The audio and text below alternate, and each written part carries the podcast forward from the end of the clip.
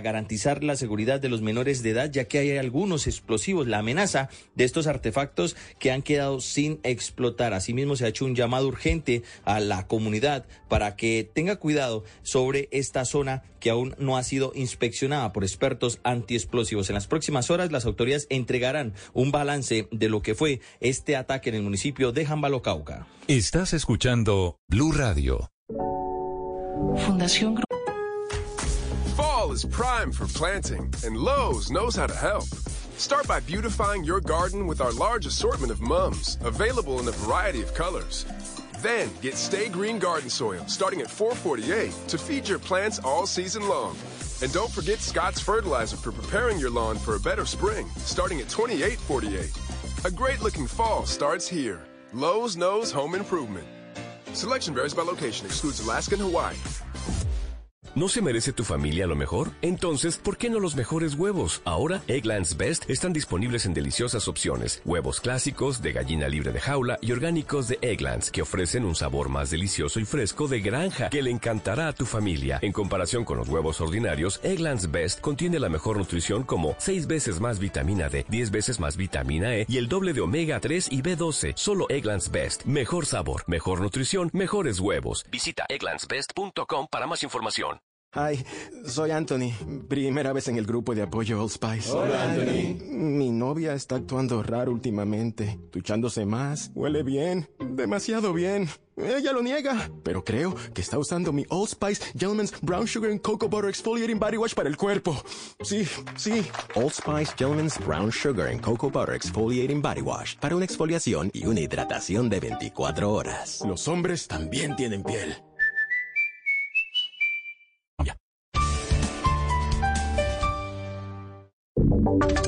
Y ahora en Blue Radio, la información de Bogotá y la región. Iniciamos con noticia en Bogotá. Dos delincuentes que se hacían pasar como policías fueron capturados en las últimas horas cerca del aeropuerto El Dorado. En un carro abordaban a los viajeros y posteriormente los atracaban. La historia, Felipe. Sí, señor, se trata de un hombre y una mujer que se movilizaban en un carro gris, los que fueron capturados por las autoridades, ya que quedó grabado el momento en el que abordan a dos pasajeros que acababan de llegar de un vuelo nacional. Allí estos delincuentes se identifican como miembros de la policía, abordan a las víctimas y les dicen que habían cometido un delito. Luego los intimidan, les quitan todas sus pertenencias y elementos de valor y allí emprenden la huida. Aparte de todo, y con el fin de evadir los controles de la policía, los ladrones alteraban las placas del carro para no ser detectados. Habla el coronel Juan Arevalo de la policía. Intentaban materializar y despojar de sus pertenencias a dos personas que llegaban de viaje. Estas personas son seguidas por nuestro personal de la policía, quienes al interior del vehículo en el que se movilizaban encuentran un arma de fuego sin documentos. Estas personas ya tenían antecedentes por falsedad en documento privado, falsedad personal, abuso de confianza, hurto y ataque al servidor público y ya fueron puestas a disposición de las autoridades judiciales. Entre tanto, continúa la alerta en Neiva por el aumento de los incendios forestales. De acuerdo a las cifras entregadas por la gestión de riesgo municipal, diariamente los bomberos atienden más de siete conflagraciones. Silvia Lorena Artunduaga. Si bien es cierto que Neiva es una ciudad cálida, en los últimos días se han registrado temperaturas que superan los 38 grados centígrados, lo cual ha generado aumento en el número de incendios forestales que durante los últimos meses ya suman más de 300. Esta situación prende las alarmas, ya que en un 90% estas conflagraciones son provocadas. Armando Cabrera, secretario de Gestión del Riesgo Municipal. Son siete incendios estadísticos en el día, en esta temporada, con unos grados de 38 39 grados y que se vienen dando de temperatura en el municipio de Neiva. Eso genera que haya mayores altas eh, olas de calor, los vientos hacen la resequedad de la vegetación y generan incendios, generan incendios provocados. Ante esta situación hizo un llamado a la ciudadanía para que se eviten las quemas de terrenos para la preparación de cultivos, así como de fogatas y quema de basuras.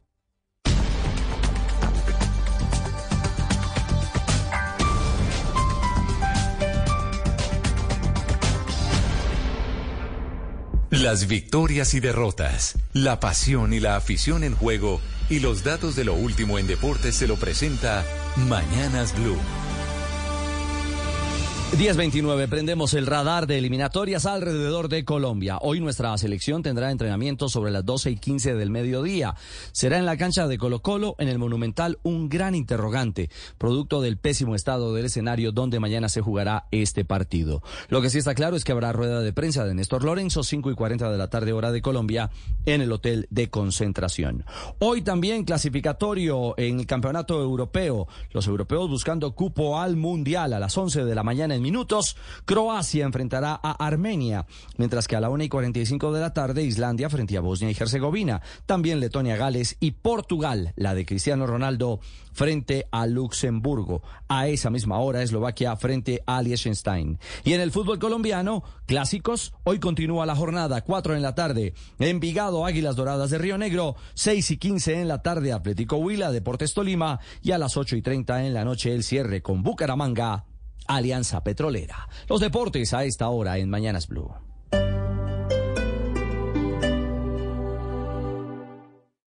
Esta es Blue Radio. Sintonice Blue Radio en 89.9 FM y grábelo desde ya en su memoria y en la memoria de su radio. Blue Radio, la alternativa. Ashley's Labor Day sale is going on now. Visit your local store to shop Labor Day hot buys, all just $5.98 each while supplies last. And with summer coming to a close, you can save up to 50% on outdoor furniture. Plus, shop featured finds with 60 month special financing in store only. Shop and save today, only at Ashley. Subject to credit approval, no minimum purchase required. Minimum monthly payment, down payment, tax, and delivery required. See store for details. Hi, soy Anthony. Primera vez en el grupo de apoyo Old Spice. Hola, Anthony. Mi novia está actuando raro últimamente, duchándose más, huele bien, demasiado bien. Ella lo niega, pero creo que está usando mi Old Spice Gentleman's Brown Sugar and Cocoa Butter Exfoliating Body Wash para el cuerpo. Sí, sí. Old Spice Gentleman's Brown Sugar and Cocoa Butter Exfoliating Body Wash para una exfoliación y una hidratación de 24 horas. Los hombres también tienen piel.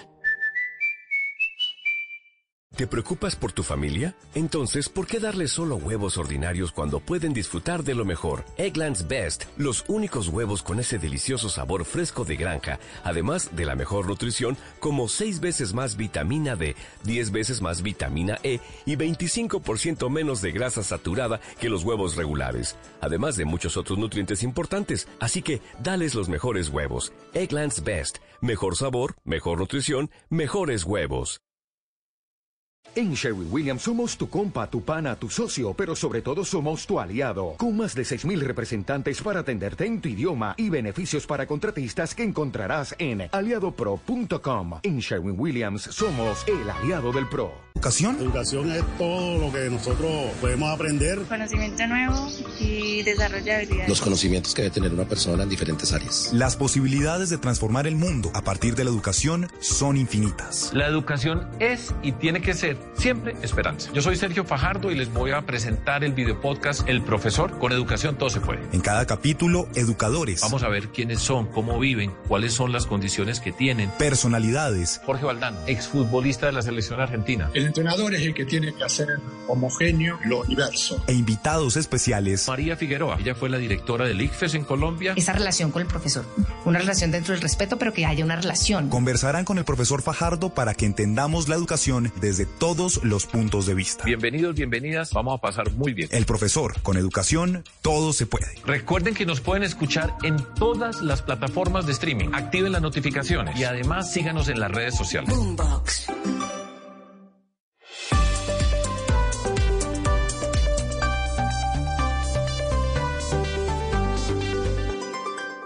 Seguimos conectados en Mañanas Blue. Desde este momento dirige Camila Zuluaga.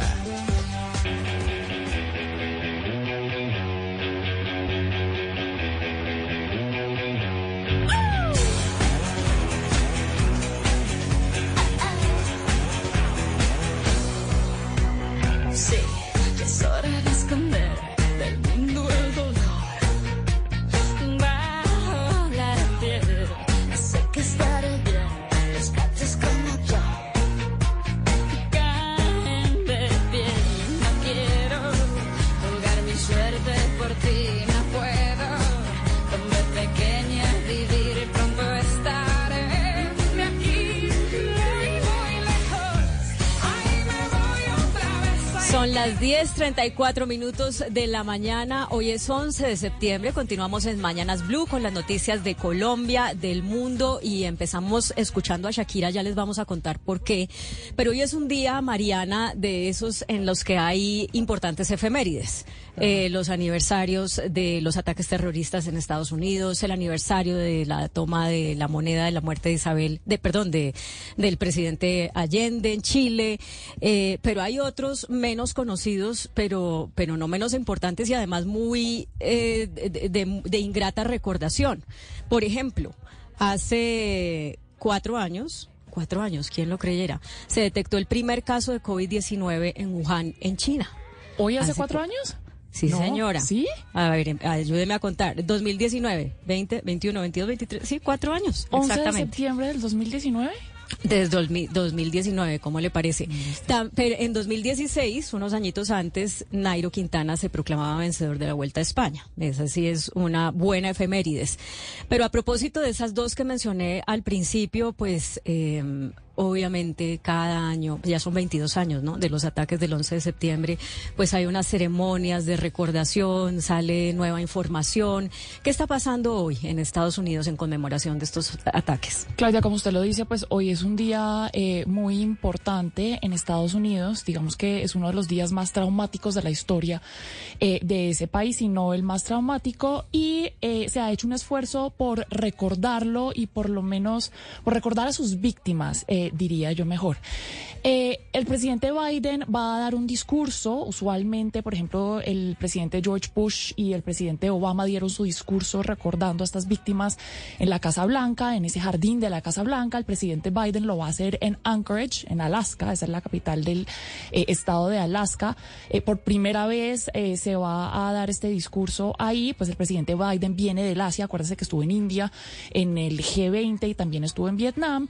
Y de va a parar por Alaska. En Alaska también eh, se recuerdan a las víctimas. La vicepresidenta Kamala Harris sí está en lo que se llama el Ground Zero, el punto cero en Nueva York, que fue eh, pues donde estaban las Torres Gemelas que se cayeron eh, debido a los ataques eh, de- del eh, 11 de septiembre.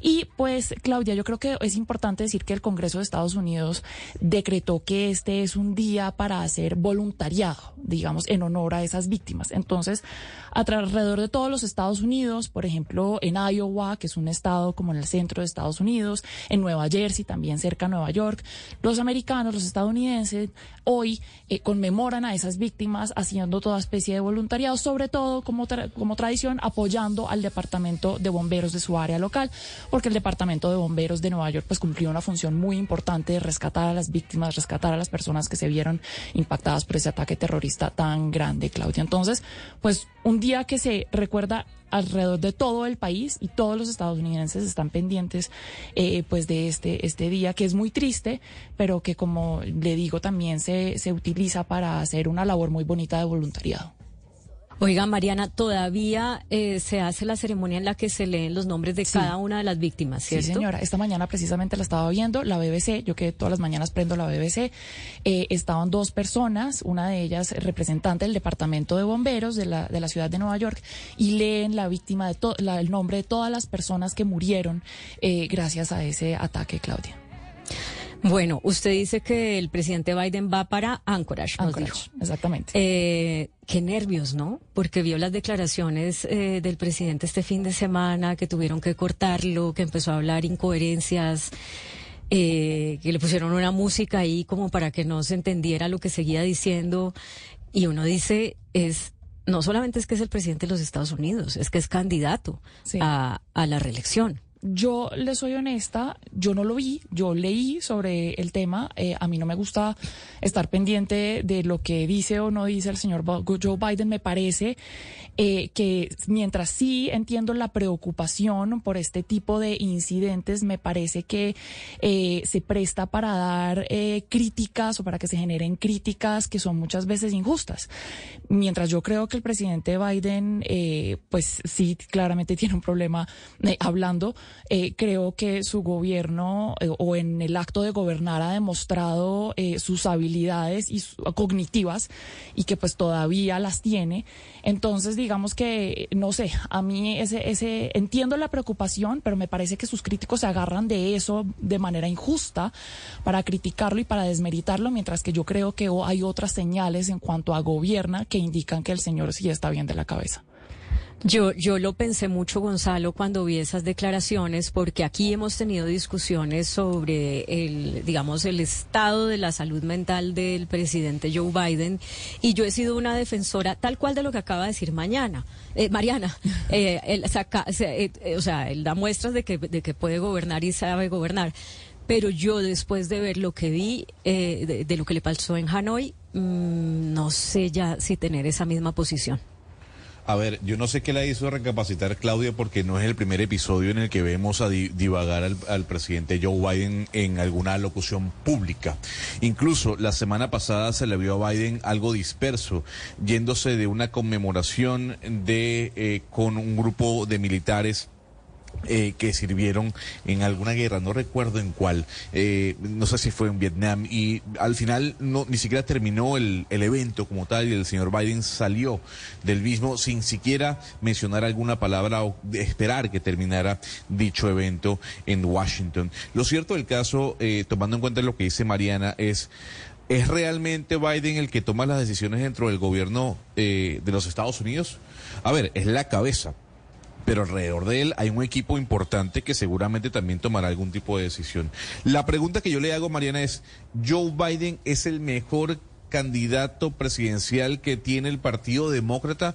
Pues a nivel de salud uno, diría, oiga, me queda la duda, ¿no? Tenemos al gobernador de, de California, que es muy popular dentro del Partido Azul, tenemos otros nombres, la propia Kamala Harris dirán algunos, pero es Joe Biden el mejor candidato, sobre todo por el tema de su salud, frente a un candidato, Donald Trump, que digamos, tampoco es tan joven, pero que se le ve mucho más cuerdo a la hora de hablar, sobre todo con medios de comunicación y actos públicos. Pues, Gonzalo, yo a su respuesta, o sea, a su pregunta, le respondo que usted de nuevo se fija en todo en blanco y negro, es decir, hay ciertos factores que influyen en la decisión de quién es el candidato de un partido. En este caso, pues sí, Gavin Newsom puede ser muy joven y a muy bien y todo, pero también hay que ver que él tiene una oposición muy grande dentro del partido y en otros estados también por otros candidatos. Entonces resulta que, pues, el consenso se da en que en este momento Joe Biden tiene que serlo. Además, es importante notar que en Estados Unidos, cuando el presidente que está de turno está compitiendo para ser reelegido, los chances de que sea reelegido son bastante altos. Eso es histórico en Estados Unidos. Entonces hay una cantidad de factores que determinan no solamente su salud, que además en cuanto a su salud no hay ningún informe de un médico de la Casa Blanca que diga que este señor está completamente loco, como usted lo dice. Y le repito, en Estados Unidos eso es sagradamente público, no como en otros países, incluidos algunos de Latinoamérica. O- o Eh, sea, nosotros, está bien. pero no hay ninguno Pero- que diga, un segundo, por la- favor, un segundo, por es- favor, sí. no hay ninguno que diga que el señor está Mariana, mal de la cabeza. evidencia, Pero la evidencia es que está yo creo allí. que hay que hay que diferenciar entre si un gobierno es bueno o malo, que yo creo que eso no es materia de discusión. Otro día lo discutimos, si este gobierno es bueno o malo y si acierta o no, eso no, nadie está discutiendo eso. Y en dado caso de que sea bueno y el señor no esté apto, quiere decir que el modelo presidencialista no es tan importante, sino gobierna un conjunto No, de personas yo- y de políticas. Lo que es lo que la gente le preocupa discutir es de un video de una persona que tiene serias desvariaciones para, para hablar, que evoca fechas y lugares que nada tienen que ver con la conversación puntual y lo de ayer es escandaloso. Y yo estoy completamente seguro que si la persona de ayer no se llama Joe, sino Donald, y no tiene apellido Biden, sino Trump, estaría toda la prensa de los Estados Unidos enfilada eh, pidiendo respuestas. Pues- se, se trata de un presidente, pues Mariana, es que es, es como si Yo- Gustavo Petro estuviera en el, en el Congreso de la Andy y empieza a hablar de personas que ya murieron y de fechas que nada tienen que ver con el Congreso. Pues usted- Es una persona que no, que no hila lo que está hablando. Pero, Es lo o sea, a- usted me da mucha pena, pero. Donald Trump dice mucha pendejada. pero eso que, Es pero- decir, ver, Donald Trump no, no, dice no, muchas cosas que también se podrían interpretar como que algo Mariana. tiene en la cabeza, también, como que está loco, pero no, como que... pero no tiene- Exacto, y no hay nada que pruebe que el señor está loco, absolutamente. es, que una cosa es que yo estoy no, sí es de probar, perdóneme, pero uno cuando uno dice que el señor tiene demencia violencia es una acusación muy grave. ayer- es como cuando los medios dijeron que el señor Petro tenía Asperger. no hay nada que pruebe eso. y es una irresponsabilidad tuvo decir ese tipo de cosas. poner música y sacarlo. Claro. No podemos ignorar Sí, la- Mariana, es lo que- que es que pasó, lo- porque realmente es, Es algo que, que, que sí pues- muestra que algo está sucediendo, así no tengamos un diagnóstico, hay algo que está sucediendo y que obviamente preocupa porque es el presidente al mando de uno de los países más poderosos del mundo y además porque eh, se enfrenta a una campaña eh, presidencial. eh, bueno, que, que, que, ya sabemos el, el calibre y la, y la relevancia de esa campaña. Pero yo quiero tomar algo de lo que dijo eh, Sebastián para traerlo. Oscar, ayúdeme usted, que tiene mejor memoria que yo, a lo que, a lo que pasó en Colombia eh, cuando estaba gobernando Virgilio Barco. Eh, cuando un, el gobierno puede seguir funcionando a pesar de que su presidente tenga eh, unas dificultades de salud, pues se muestra una fortaleza del modelo presidencialista, ¿no? Que puede ser lo que esté pasando en Estados Unidos, no lo sabemos, pero aquí en Colombia tuvimos nuestra eh, nuestra versión, Oscar. Así es, Claudia, pero mire usted que en el caso de, del doctor Virgilio Barco, en su momento, eh, sobre todo al final de su mandato, al final de sus cuatro años, eh, era evidente que el, que el expresidente Virgilio Barco no estaba bien, o sea, mentalmente no tenía la lucidez que, que se requería, aunque él siempre fue una persona que tenía alguna, algún problema a la hora de, la- de- de- de hablar, no se le entendía muy bien, eh, pero, pero tenía mucha lucidez mental. Y al final de su, de su gobierno, Claudia, eh, siempre se dijo que el doctor Montoya y el doctor Vasco, que eran sus dos, sus dos asesores de cabecera, secretarios ambos de la, de la presidencia de la República, eran las personas que tomaban las decisiones en Colombia. Es decir, sobre todo al final de su, de su mandato, eh, Claudia y amigos de la mesa y amigos oyentes, se dio por hecho que quienes tomaron las decisiones más importantes en lo que tiene que ver con el gobierno de Colombia, el doctor Vigilio Barco, fueron los doctores Bar- eh, Vasco, el doctor Vasco y el doctor Montoya. Eh, obviamente que eso nunca se pudo eh, confirmar de esa, de- de esa manera. Pero quienes se acercaban a la Casa de Nariño, al Palacio Presidencial, siempre tenían presente que tenían que conversar era con el doctor Vasco y con el doctor Montoya para cualquier tipo de decisiones que tuviera que ver con el gobierno, Claudia. O sea que eso que está pasando con el presidente Biden, en el caso colombiano, ya lo vivimos. Lo vivimos en Colombia y en todo caso para los oyentes que no tuvieron la oportunidad de oír al presidente Biden en sus declaraciones de este fin de semana, pues oigámoslas y Mariana ayúdenos con la traducción por favor para que la gente entienda de qué estamos hablando. Uh, we talked about at the conference overall. We talked about stability. We talked about making sure that the uh, the uh, the the, uh, the southern hemisphere had access to change it, had access. We, it wasn't confrontational at all. You came Thank, thank you, everybody. This ends the Thank- count, press thank- conference. Thanks, everyone. Thank you. Thank you. Mm, Bueno, Claudia, ahí para los que están viendo en nuestro canal de YouTube, sigue el presidente Biden detrás del podio, está sonriendo, eh, hablando, no le tiene el micrófono abierto, ¿o sí? Eh, Bueno, los periodistas preguntándole por su hijo, por el escándalo de su hijo. Pero sí, digamos que vaciló, dijo que hablaron en eh, la conferencia eh, sobre la estabilidad de- del tercer mu- mundo. Ahí pues eh, tartamudea un poco, se confunde un poco, dice después sobre el hemisferio del sur, el acceso al cambio y que no fue eh, conf- de confrontación, confrontacional, ¿eso es una palabra? ¿Confrontacional? Sí. Ok, eh, para nada confrontacional. Mm, la verdad, yo le digo, Claudia, que de lo que yo leí, yo pensé, es decir, entiendo que esto pues no le sale nada bien al presidente Biden, pero me pareció de lo que leí, porque le, le repito, yo no lo había visto, me pareció, esperaba que fuera peor. Eh, es más, le he visto cosas peores al señor eh, Biden. Eh, yo sigo sosteniéndome en mi punto en que entiendo que hay que hacer preguntas sobre el estado de salud y de la cabeza del señor Biden porque es el próximo o es una persona que va- se va a lanzar a la presidencia, a, a la reelección y que en este momento lidera la economía más grande del mundo. Pero yo sigo en mi, manteniéndome en mi punto que esta es una crítica que se va más hacia el ser injusta frente a Joe Biden, especialmente porque me parece que ha gobernado con un balance muy bueno en muchos aspectos y esas personas que ustedes dicen que gobiernan en vez de él, pues él mismo las escogió. Entonces yo creo que hay distintos factores que hay que evaluar en este momento para determinar si el señor es apto o no en cuanto a liderar ese país. Bueno, lo único que yo quiero agregar sobre esto es que si uno no solamente oye, sino que ve el rostro del señor Biden, ve su mirada, ve eh, encuentra algo que es como desubique en el lugar, como que es- como que no, no no entiende qué está pasando. En algún momento se le va la, la onda y a mí personalmente cuando lo vi me impresionó mucho porque incluso si comparo con otras ocasiones en las que yo, como digo, he sostenido la misma posición de Mariana, esta me pareció que, que era especialmente diferente. Pero bueno, son las 10 de la mañana y 49 minutos y tenemos un invitado en línea, pero antes no podemos dejar, Gonzalo, a los oyentes sin decirles por qué estábamos oyendo Shakira para comenzar la semana.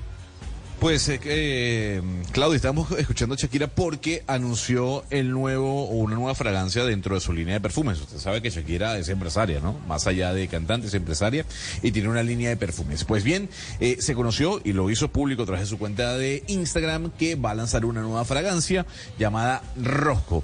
Es un aroma ideal para mujeres empoderadas, Claudia, según la propia Shakira, que quieren sentir una explosión de pasión y confianza todos los días. Así que Shakira publica una o lanza una nueva fragancia dentro de su línea de perfumes Shakira, así se llaman, que se llama Rojo.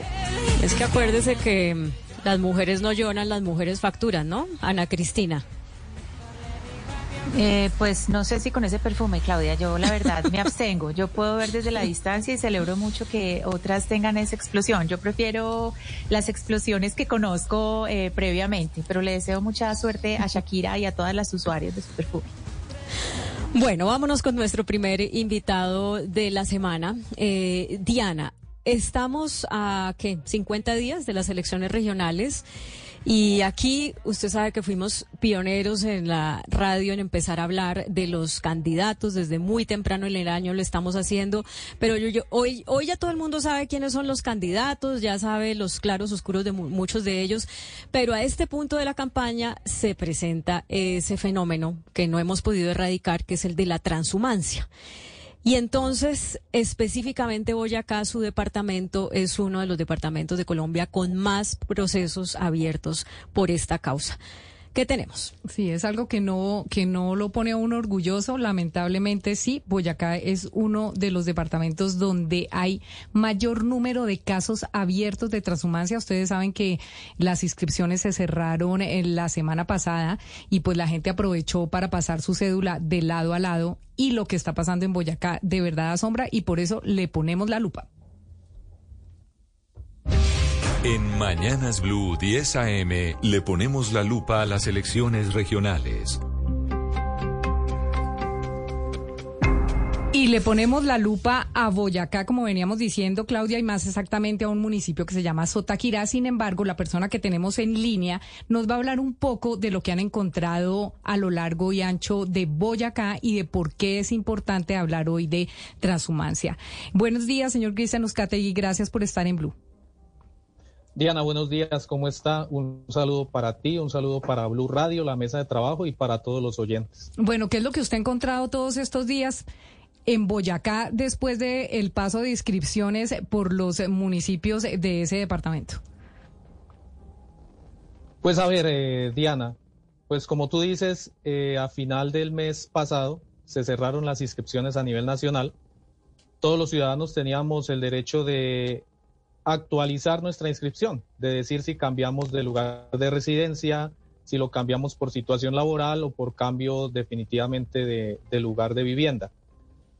Al cerrarse este proceso que se llevó a nivel nacional, en Boyacá resulta que se encontró una situación que es bien particular.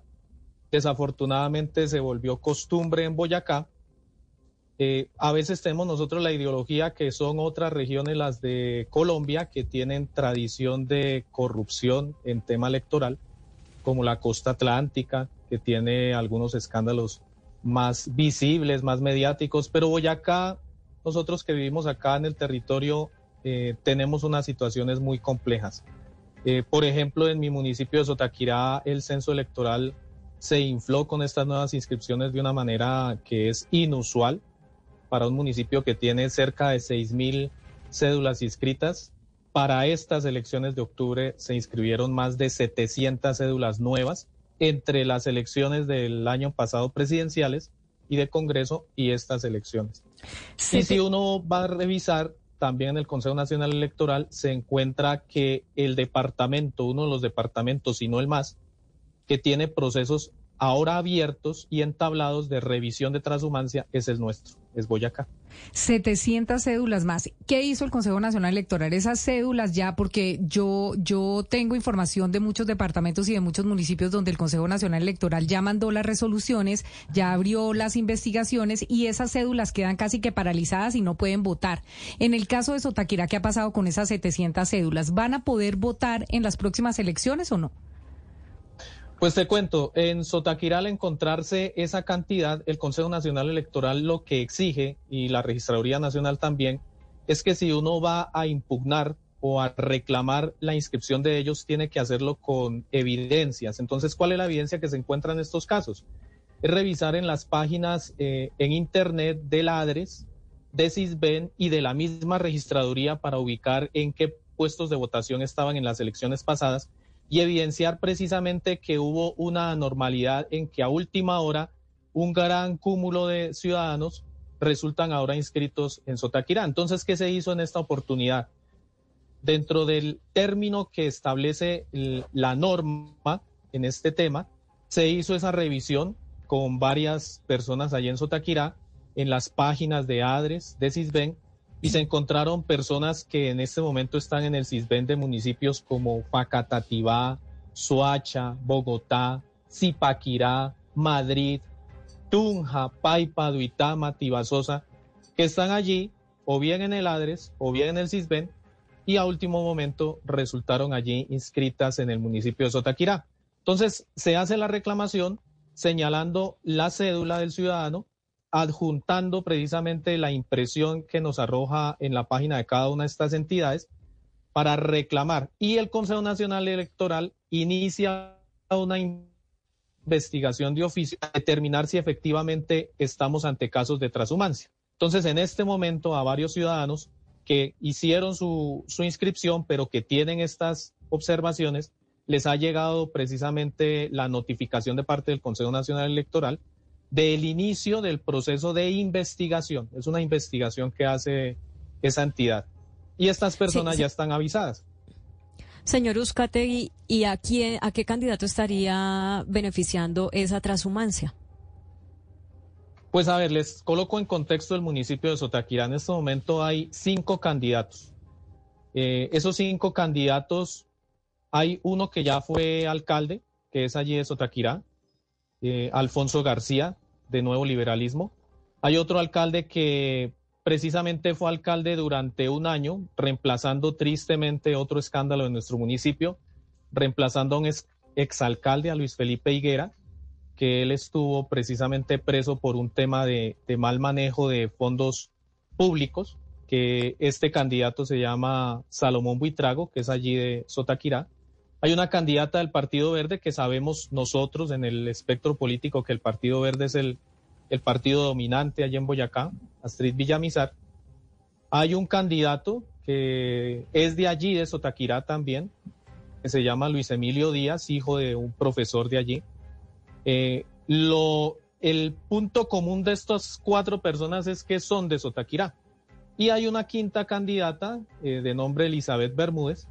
Ella eh, no es de Sotaquirá, ella viene del municipio de Soatá, tiene propiedades en una vereda del municipio, la vereda de Carrizal Alto, pero ella vive, se residencia en Paipa y extrañamente pues la mayor cantidad de cédulas que se encontraron allí inscritas a último momento son de Paipa.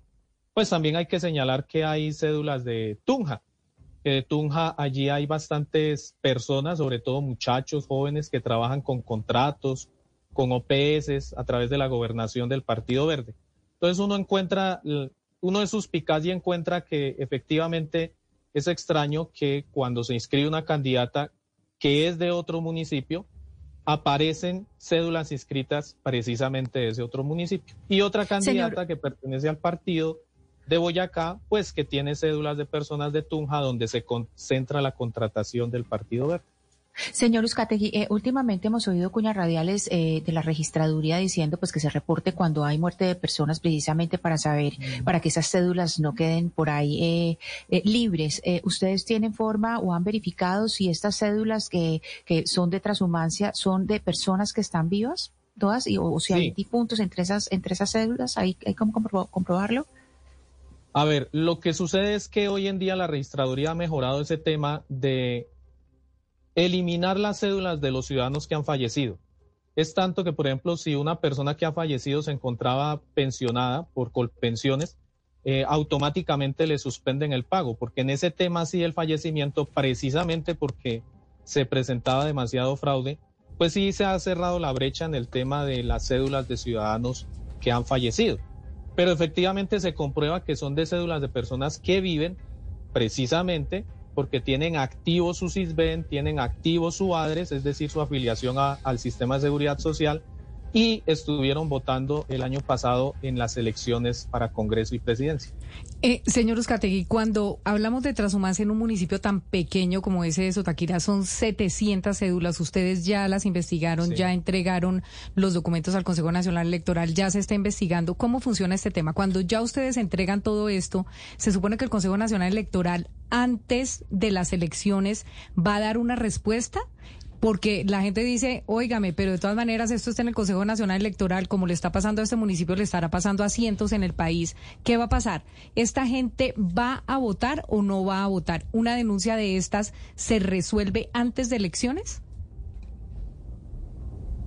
Sí se alcanza a resolver antes de elecciones. Ya hubo reclamaciones en, en el transcurso del proceso de inscripciones antes del cierre del 29 de agosto y efectivamente el Consejo Nacional Electoral eh, emitió una resolución, eh, resolución de, este año, la 6043 del 2 de agosto, en donde eliminó o dejó sin efectos la inscripción de 71 cédulas, en donde se evidenció con las mismas pruebas, ADRES, CISBEN, puestos de votación, que son 71 personas que están residenciadas en diferentes municipios de Cundinamarca, en Bogotá o de Boyacá, pero fuera de Sotaquirá.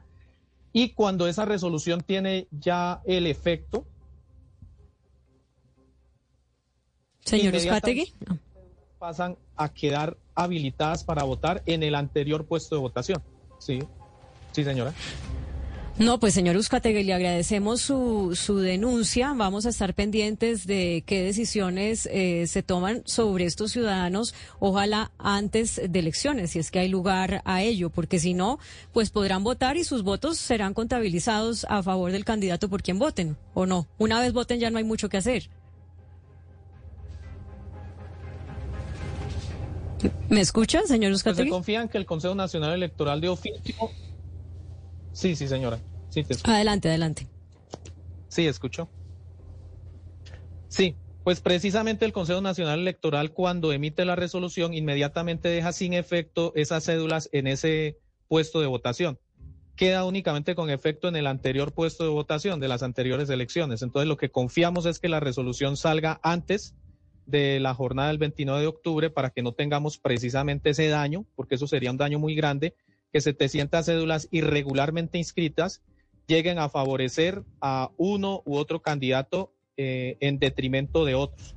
Entonces esto sí es un golpe muy duro a la democracia, a la democracia de un municipio tan pequeño y de más de 53 municipios de Boyacá, que en este momento se sabe que el Consejo Nacional Electoral tiene investigación abierta, que son más del 33%, una tercera parte del departamento tiene el problema de transhumancia electoral.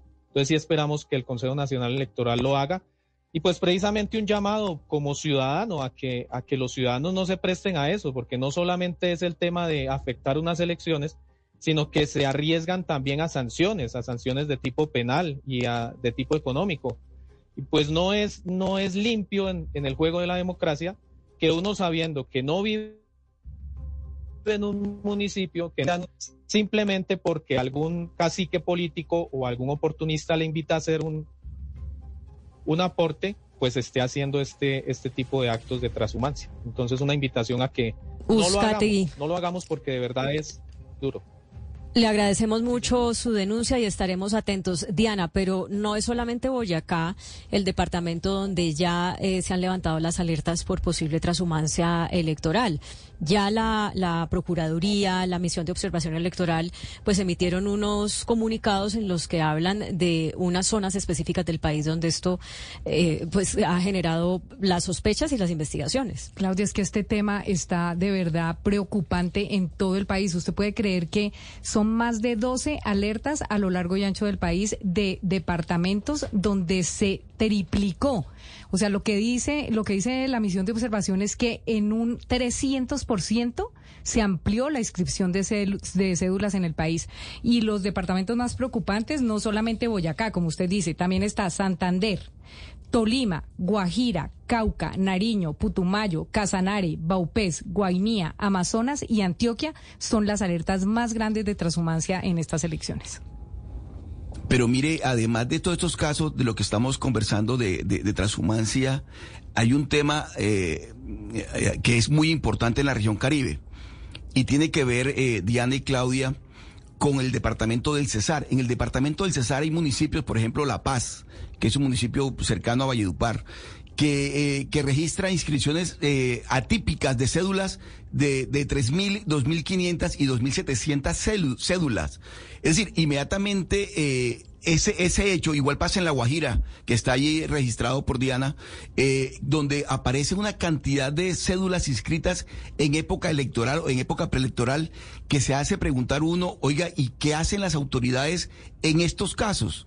Porque, porque llegar y trastear votos, que es exactamente la transhumancia, es el trasteo de votos, trastear votos de un, de un departamento a otro, de un municipio a otro, y eso no llama la atención de las autoridades, porque claro, se conocen los hechos y luego cuando se- transcurren las investigaciones, pasa el tiempo, son elegidos alcaldes, son elegidos gobernadores, son elegidos concejales y diputados, pero al final de su mandato es cuando se viene a saber, de, de- su periodo, es cuando se viene a saber que fueron, unos fueron elegidos de manera fraudulenta.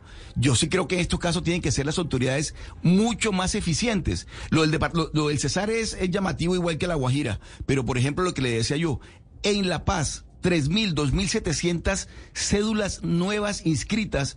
Es una, eh, eh, eso llama la atención y dispara las alarmas en cualquier municipio del país. Es que hay- ah, se hablaba de un municipio en, en Nariño donde había como 390 cédulas, eh, eh, crean ustedes, 390 cédulas inscritas en las elecciones pasadas. Y en estas elecciones hay más de 1.400 cédulas inscritas. Entonces, lo que dice la MOE, esto se incrementó en más del mil eh, por ciento, o sea, una cosa completamente absurda en municipios donde uno dice, oiga, ¿cuál será el interés de estos políticos de ser alcalde o ser concejal en estos municipios? ¿Qué es lo que tiene detrás estos municipios para que hagan esta transhumancia tan grande de votos? O sea, es una cosa completamente eh, salida de, los cabellos. Este año la inscripción de cédulas de verdad estuvo desbordada en todo el país. Eso, eso que usted menciona, Diana, creo que es lo que sucedió en Santa Cruz, Sí, en el departamento de Nariño. Santa Cruz. sí. Habían registradas en las pasadas elecciones para votar personas habilitadas 368 y aparecieron ahora 1.432 inscritas. Ya es como decir, un incremento 300%. del, claro, de- del 389% el incremento. O sea que ahí la transhumancia electoral es muy evidente, igual que en otras regiones del, del suroccidente de Colombia, en Cauca, en Putumayo, en muchos departamentos está pasando exactamente ese mismo fenómeno.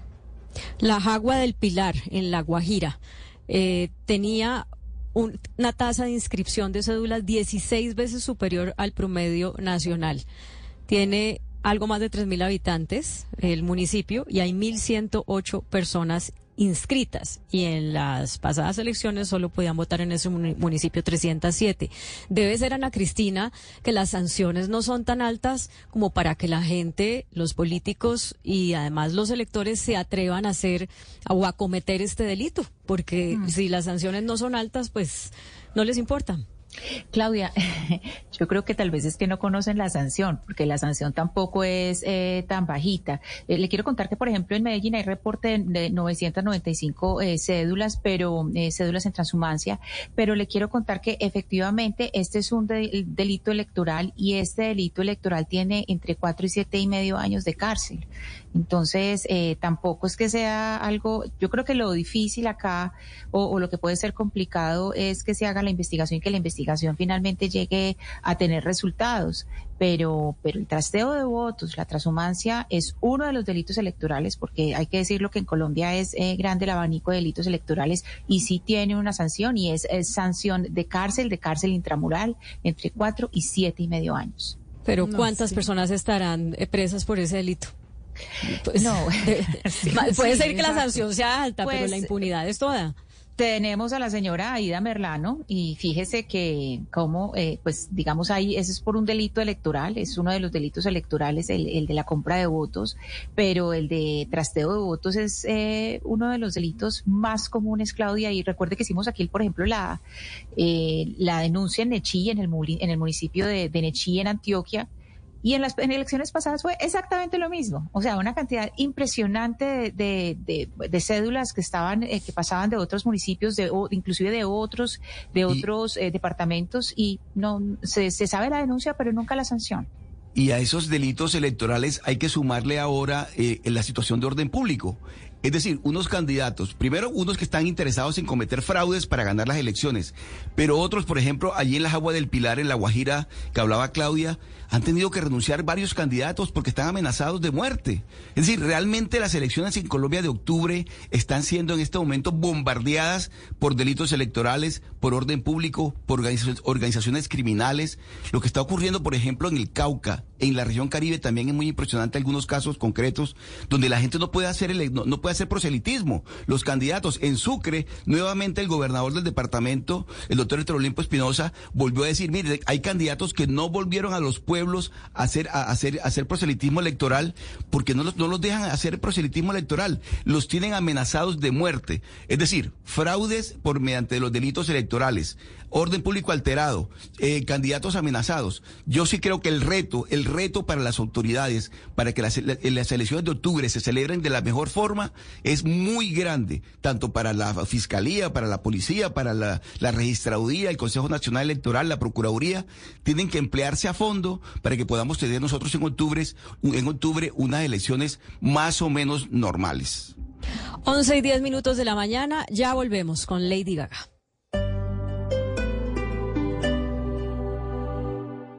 With no fees or minimums and no overdraft fees, banking with Capital One is the easiest decision in the history of decisions. Kind of like choosing Derek Jeter as the pinch hitter for your baseball team. Jeter, you're in. We need a home run. I'll give it a try. I've swung a bat once or twice. That's out of here. Yep, even easier than that. With no fees or minimums and no overdraft fees, is it even a decision? That's banking reimagined. What's in your wallet? Terms apply. See CapitalOne.com slash bank for details. Capital One and a member FDIC.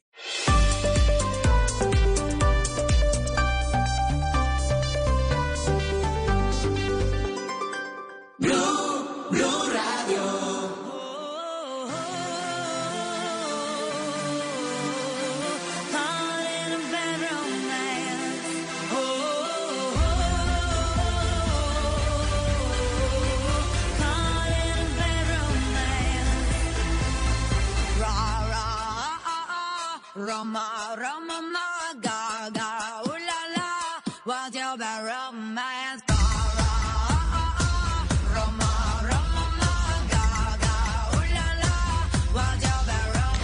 No entiendo, Gonzalo, por qué si estamos en vísperas de la celebración de amor y amistad, usted nos trae esta canción, como que Bad Romance, cuando la gente está en esos días que está pensando que le va a regalar a su enamorado o enamorada y usted agúa la fiesta.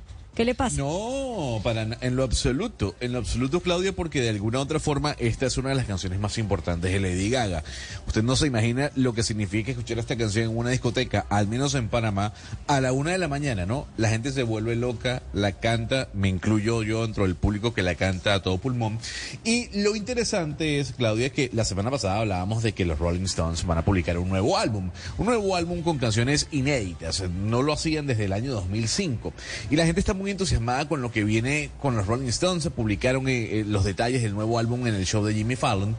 Pero lo que se conoció, uno, es que Paul McCartney va a aparecer en ese disco. Dos, es que Elton John también va a aparecer en ese nuevo álbum de los Stones. Pero tres, lo que también se conoció es que Lady Gaga tendrá una colaboración en el nuevo álbum de los Rolling Stones que se va a publicar el próximo 20 de octubre y que tendrá como nombre Hackney Diamonds.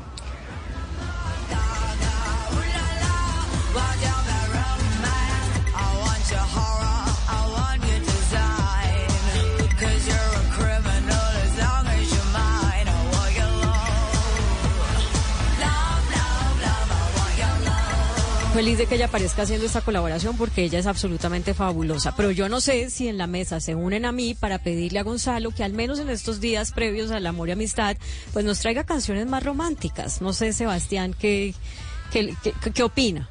Eh, No, Sebastián pues para los que están enamorados, sí, pero también es amor amistad, son las dos cosas. Entonces me parece No, que puede no cuente con. Sebastián, que Sebastián es aliado de Gonzalo. No cuente No, con pero, pero Sebastián. es que, es que No el problema es que, es que el problema es, Sebastián, eh, Claudia está pidiendo música de antaño. Hay música nueva que puede Yo me ser sumo, no, de yo me amor, sumo. ¿no? Yo- no, no, no.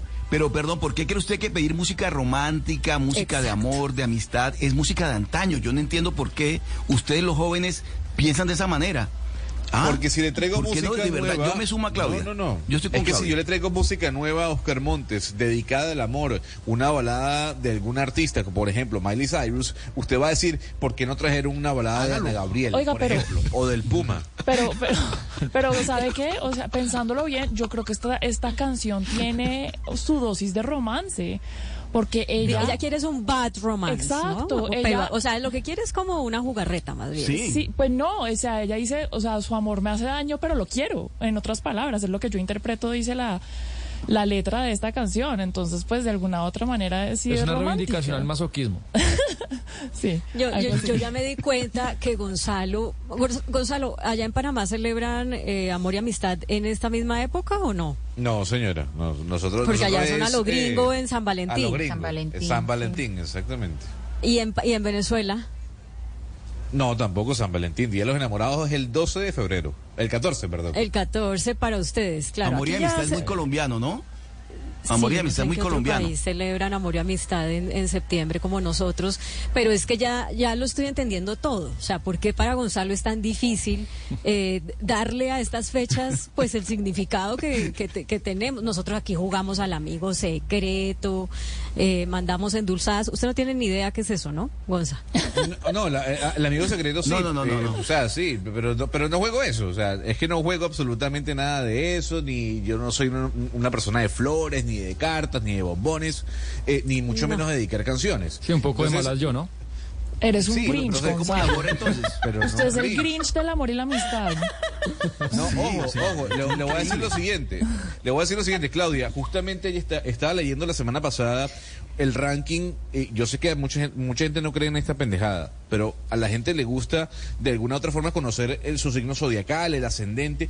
Y estuve leyendo un ranking de los, de los, ¿cómo se llama? De los signos eh, zodiacales eh, más románticos para el hombre.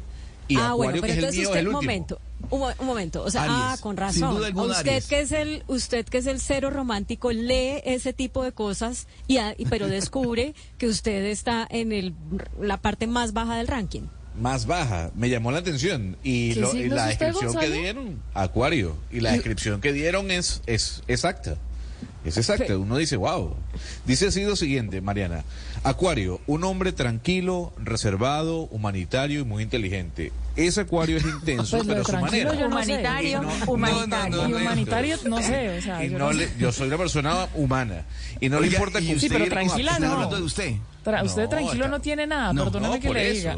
Pero ¿qué O tiene sea, que ver eso con ser humanitario, romántico o no ser exacto. romántico? Uno puede ser No, humanitario eh, y un- romántico, no, puede ser tranquilo no, no, y no, no. romántico, ¿cómo así? Ay, le voy a decir, hay momentos en los que es muy romántico y otros en los que prefiere mantenerse en su espacio. Esas escapadas son parte de su personalidad. Entonces, cuando a mí me exigen un regalo, un amigo secreto, una flor, la cosa se me, se me cae, pues, el amor se me va bajando. Entonces, por eso, por eso, Ay, por eso le digo, yo no sé de Sebastián, lo canciones. siento mucho. Entre todos los demás vamos a hacer una vaca, algo para reconocer a Sebastián, porque su amigo secreto, que ya nos dimos cuenta quién es, que no le manda endulzadas ni nada, pues no, no, no espere un buen Sí, regalo. Yo pensé que había un problema de aranceles entre Panamá y Colombia, pero no, es que al señor no le gusta jugar No, no, no, no, y Es un tema de gusto. Exacto. O sea, a él no le gusta.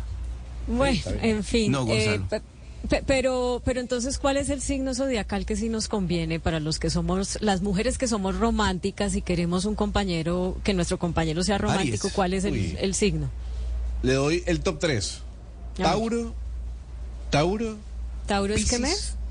y Cáncer. Oiga, no, bueno, no llego hasta allá, pues.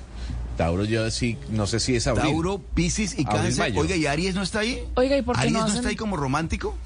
No, señor. No, me, señor. parece, sí. me parece, ¿No? me parece el colmo que no hagan lo mismo, el mismo ranking para los eh, signos de las mujeres.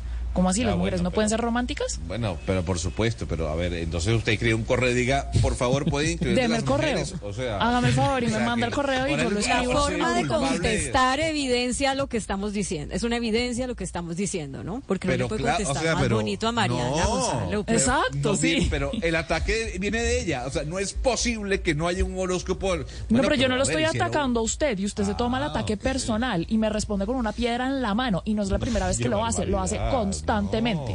Claro que Mariana, que, que- También. También, Pero es que yo exactamente. Se dan garra. Sí. Bueno, Sí. en fin, eh, Ana Cristina, pues eh, no tenemos nada que hacer. O sea, lo que ya a uno le tocó, le tocó. En materia de signo zodiacal, pues ya que puede hacer. Es más, vamos un poco más allá. Yo llevo 23 años de casada, no tengo el más, la más mediana idea de qué signo es mi marido. No tengo ni idea. Nunca he sabido, nunca he tenido la curiosidad.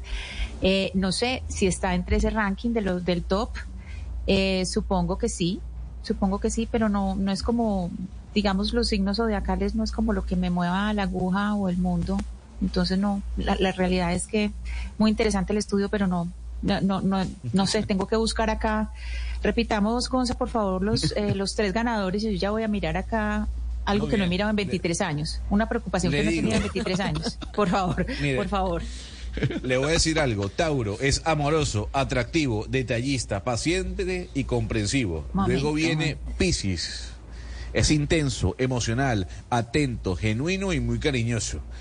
Y cáncer. Venga, intenso es una cualidad. Le dimos al ¿Ser perrito. intenso es una cualidad?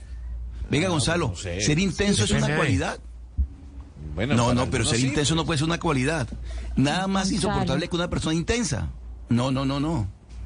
Bueno, pero usted No cree en el matrimonio ser toda la intenso. vida. O sea, usted, usted es un te- intenso también. Usted cree que el matrimonio es para toda la vida. Y, y eso puede ser también Sí, yo forma creo parte que de la intensidad. Pues en Eh, un y no problema como mal. así, pero ni muy, muy, ni tan, tan, Gonzalo. O sea, si la gente no se quiere amarrar a un matrimonio que le está haciendo daño, pues bien pueda, lo deshace. Pero si quiere Yo durar que es toda la vida toda y está vida. feliz, pues bienvenido. No pasa no, nada. es que el- eh, no, no, yo no estoy diciendo nada, no, no estoy diciendo absolutamente nada. Estoy diciendo, el señor dice que el matrimonio es para toda la vida. A mí me parece que ese es un comentario intenso, pero no lo veo para nada mal. Gonzalo, Siga, siga eh, con la lista, el tercero. Gonzalo, cáncer, mi esposo es cáncer, quedó entre los Es el más. tercero. El es tercero. el tercero, Le- sí. le o sea doy- que ese estudio, ese estudio es basura, se lo digo ya pues Le- aquí, esto es basura. momento, yo porque lo quiero, yo lo quiero como es, pero pues mi marido no tiene nada de romántico. Le digo pues Le que las voy a flores me las doy yo. me mando Le voy a dar la descripción, le voy a dar la, la descripción, usted me dice si el estudio coincide o no. Por Es un hombre gobernado por la luna, lo que significa que no le asusta demostrar su lado emocional, es muy dulce. Dios. Su alma encanta y La tiene luna es de Cristina. lograr bueno, su alma encanta y tiene el don de lograr que su pareja se sienta muy amada y protegida. Tal vez para algunos es exagerado, pero no esconde sus sentimientos. Al contrario, permite que su voz interior le diga hacia dónde dirigirse. Es melancólico, es romántico y muy honesto. El hombre que te reconforta y te cumple a la hora de ser leal. Sí, es muy cumplido. No, no tiene que comentar, Ana Cristina, tranquila. Es muy cumplido, o sea, tenemos aquí toda la, toda la descripción de, de cáncer, está muy bonita la descripción, digamos. Sobre todo que es gobernado por la luna.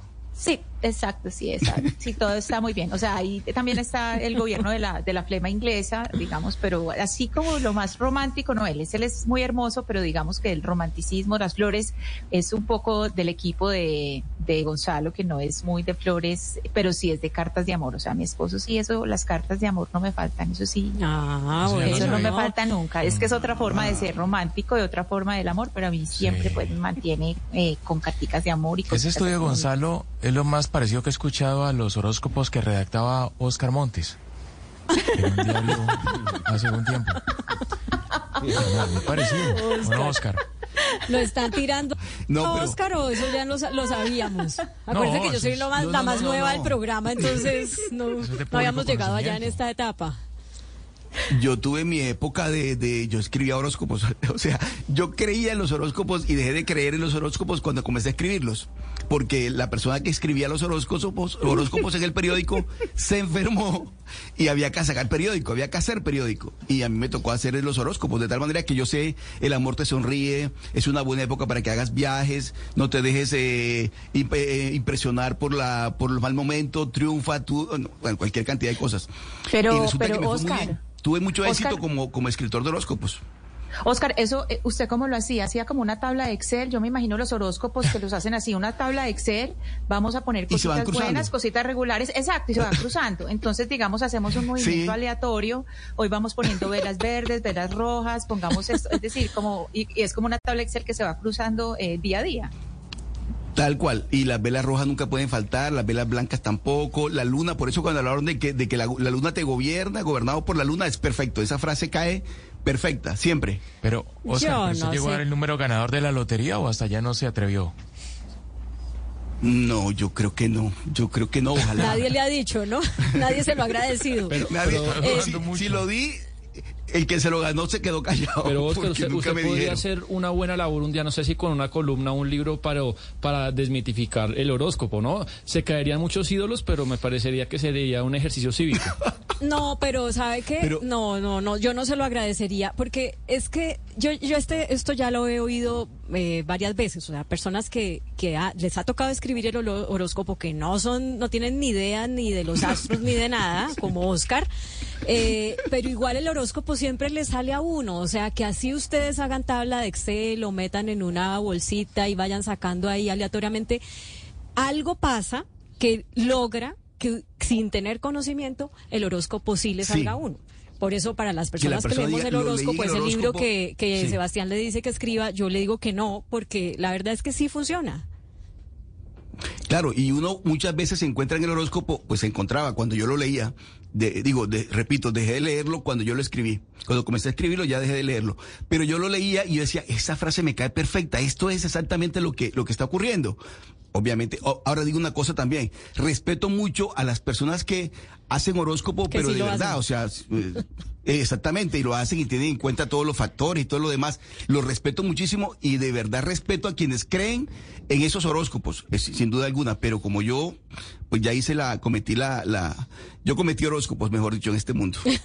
cometió el delito. Estamos- ya pasamos de hablar de transhumancia al delito de hacer horóscopos. En todo caso, em, Gonzalo, eh, que le mandamos a decir que como estamos en vísperas de amor y amistad, así no creamos en los horóscopos y así usted sea el último de la tabla en romanticismo, señor eh, Taurus, que me dijo que es, bueno, lo que sea, eh, por favor, pónganos canciones románticas de aquí al Día del Amor y la Claro. Amistad. Y, y- y A ver, mientras tanto la- le vamos enseñando a, a- a jugar el amigo secreto.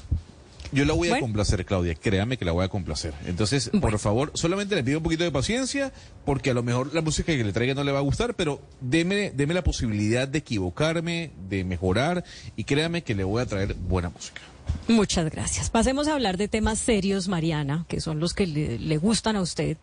Porque, bueno, terminó la cumbre del G20, eh, la tensión, digamos, la medición de fuerzas India-China fue muy clara. El presidente chino Xi Jinping no estuvo en esa reunión, pero sí va ahora para la del G77, ¿no? Eh, lo cual es una señal también muy clara de cómo está jugando sus cartas el señor Xi Jinping, sobre todo para eh, acercarse a los países del sur, incluidos los nuestros, América Latina y el Caribe. Sí, Claudia, y también lo que pasa es que muchos eh, en el, eh, digamos, ámbito de la geopolítica consideran la inasistencia de Xi Jinping como una señal eh, dirigida hacia Joe Biden, ¿no?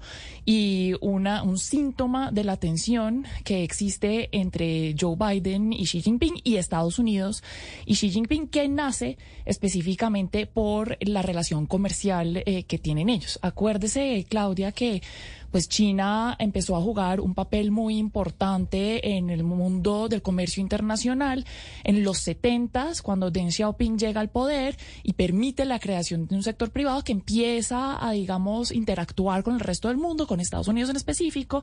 Eso explota un poco después de que China entra a la Organización Mundial del Comercio y los Estados Unidos y sus aliados occidentales esperaban que China de alguna u otra manera cambiara no solamente en su modelo político, algo que se eh, asemejara más a una democracia, sino también en su modelo económico pero nunca se esperaban que China, o al menos ellos dicen, no jugara de manera transparente con el tema del el comercio internacional. Ellos consideran que China hace muchas cosas para, digamos, eh, moldear el juego del comercio a su favor.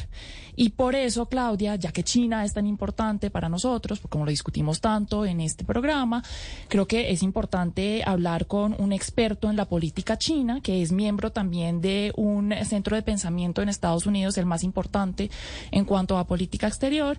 Eh, se llama el Council of Foreign Relations y hablo del señor Ian Johnson. Si usted me permite, Claudia, lo saludo. Adelante y, y, y, de una vez le digo una pregunta que le agradezco que le haga el señor Johnson.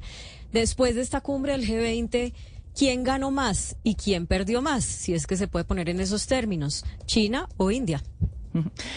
Mr. Johnson, thank you so much for being with us. It's a pleasure to have you. Let me start off this conversation and interview with a question from my colleague, Claudia.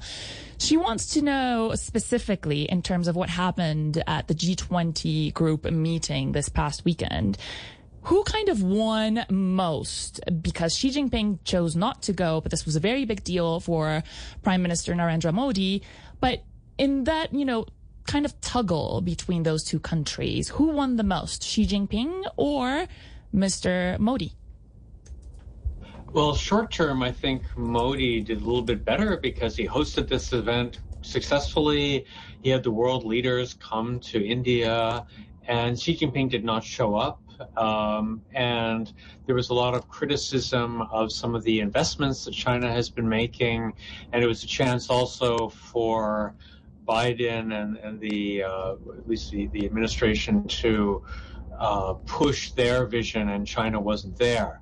However, uh, Xi Jinping has successfully expanded his more preferred group of countries, the BRICS countries, to include um, several other countries, making this a more powerful venue. And I think this is what Xi Jinping prefers rather than dealing with the G20. Entonces, Claudia, lo que nos dice nuestro invitado, el señor eh, Johnson, es que eh, después de esta cumbre, digamos a corto plazo, él ve que Narendra Modi, el, el, primer ministro de la India, es el ganador, pero a corto plazo, y nos explica por qué. Fue muy exitoso en ser el anfitrión de este evento. Todos los líderes de estos países llegaron a la India. Xi Jinping no llegó y se hizo, por ende, una crítica muy fuerte a, por ejemplo, la inversión, el tipo de inversiones que está haciendo China alrededor del mundo y también fue una oportunidad para que el presidente Biden y su administración pues empujaran un poco eh, su visión frente a China y, China un poco se dio ese espacio. Ahora, Xi Jinping a largo plazo vale la pena preguntarse si va a ganar más porque recuerde que él eh, pues sí asistió a esa cumbre de los BRICS eh, y en ese sentido digamos que él está expandiendo un grupo de países que él prefiere.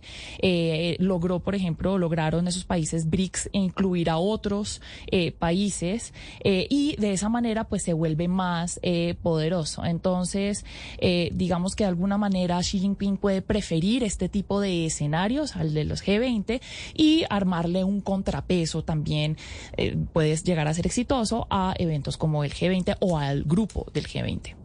Mariana, ahora pregúntale a nuestro invitado eso que usted decía recién en la presentación, de si China juega o no limpio en las reglas del comercio internacional, por ejemplo, a veces acudiendo al dumping o manipulando la tasa de cambio. Si cree que China realmente en el comercio internacional eh, pues lo hace de manera limpia y justa. So, tell us more now that we get into the U.S. China trade relationship and therefore tensions. Can you tell us if China, in your opinion, is a fair player in this game of international trade? Because we know, you know, there's a lot of accusations, perhaps of manipulating uh, the currency exchange rate, of maybe a, a recurring to dumping practices or what else does China does specifically that might make other countries like the United States believe that they're not playing a fair game in international trade? I guess there are two things that China does that bothers other countries. Uh, I think we first of all have to say that all countries engage in co- some kind of industrial policy. They support local industries. China does it to a very extreme case. They are blocking foreign companies from investing in China if this is a strategic industry that China wants to support or to develop. And they give massive subsidies to the Chinese companies to help them build up and try to become international competitors. So I think that foreign companies or foreign countries uh, question whether these subsidies are fair and also the access to China. China trades with a lot of countries, but it has almost always a surplus with those countries. So it's very hard to export to China unless you're exporting raw materials or something that China wants. Um, but China is very happy to export, often at a very reduced cost, things to your country. So that tends to be the tension uh, for the United States, but probably for other countries as well. And it's an area that hasn't really gotten better. There doesn't seem to be progress. And I, I think sort of over the past, say, five, ten years, many countries, certainly in Europe and North America, have decided that China isn't playing fair and that there's really no hope uh, for any progress in the future. Sebastián, sí, digamos que hay muchas acusaciones por otros países. Creen que China no juega limpio en cuanto a, pues, su manera de comerciar o de establecer relaciones comerciales con otros países. Y eh, digamos que a ver, una cosa que nos dice nuestro invitado es que hay que tener en cuenta una cosa. Todos los países, de alguna u otra manera, tienen una política industrial para apoyar a sus eh, industrias a que sean más competitivas en el exterior. Pero en el caso de China, esto eh, se va al extremo. China bloquea eh, compañías extranjeras eh, que quieren llegar a China a invertir o a competir en industrias que el gobierno considera estratégicas y les da unos subsidios masivos a las compañías eh, que cree que eh, pueden competir en el exterior y las ayuda así a, a convertirse muy competitivas en el exterior, pues porque los costos de operación terminan siendo muy bajos gracias a ese a esos subsidios. Entonces, digamos que los demás países sí consideran si esto es limpio, si esto es eh, justo. Eh, y hay, hay que entender una cosa, si usted mira eh, las relaciones comerciales que tiene China con otros países, pues eh, China tiene un surplus eh, en su balance, en su balance eh, de comercio exterior con casi todos, eh, casi que sin excepción prácticamente lo que China importa son eh, materiales eh, como materiales no quiero decir primitivos, pero se me va la, la, palabra, materiales como el cobre o el petróleo o cosas así. Pero China sí exporta, digamos, eh, cosas que exigen de más valor agregado a otros países. Muchos países han tratado de mejorar esta injusticia de alguna manera. Durante los últimos 10 años en Europa y el norte de América han decidido que China simplemente no está jugando limpio, pero pues ese, eh, ese juego no se ha podido, digamos, balancear todavía. Mariana, por favor, pregúntele a nuestro invitado, el señor Johnson, sobre esta iniciativa de One Belt, One Road eh, que tiene eh, China precisamente para financiar proyectos eh, de infraestructura en todo el mundo. Pregúntele qué tanto se afecta ese proyecto de, expansión con este tipo de visitas como las que hizo Biden, por ejemplo, a Vietnam y a India, si este tipo de, viajes realmente tienen una incidencia honda en, este tipo de, de iniciativa. Can we talk about the Road and Belt uh, initiative? Because we're specifically wondering what will happen to it, given visits like the one President Biden just made to Vietnam. What do you what do you think is the impact of this kind of move by the U.S. government on this initiative, which is probably the most important foreign policy coming out of China, if I'm not mistaken? Yeah, I, I think the Belt and Road, it started about a decade ago, and it's uh, an effort, I think, by China to help countries to some degree around the world by investing in their infrastructure and also giving Chinese companies a chance to land contracts abroad. Regardless of the United States policy, I think a lot of countries, but not all countries, but a lot of countries are finding that Belt and Road is less than meets the eye. It's not maybe quite as um, helpful as they thought. I, th- I think maybe 10 years ago, people thought, oh, great, the Chinese have so much money. They're going to come and invest, and it's going to be fantastic. We can build all the bridges and railroads that we hoped. Many countries, especially say in Central and Eastern Europe, where this was a big project, they have pretty much given up on Belt and Road. It isn't helping them that much. Some countries in Africa, however, have found it quite useful. China has built some roads and, and, and railways, which have been very useful to countries there. I think it really depends on the country and the uh, and, and how much China is really able to contribute to their development. So I think countries are less enthusiastic and optimistic about it. They're looking at it very realistically. Can China's investment help us, or is it just a chance for Chinese companies to come and make money um, in our country? So I think, in a sense, you know, United States policy is not so much is not so relevant. It's more the experience of the local countries and how they interact with China. Ana Cristina, de pronto la política eh, de los Estados Unidos, política exterior, eh, frente a este esta iniciativa, la iniciativa de la eh, franja y la ruta, si no me, Gonzalo ahorita me ayuda con esa traducción exacta porque a mí se me olvida. Eh, digamos que puede que no ser, no puede ser tan relevante lo que haga Estados Unidos en cuanto al impacto que pueda tener sobre esta política exterior de China, eh, porque eh, importa más la experiencia que están teniendo los países que son parte de esa iniciativa.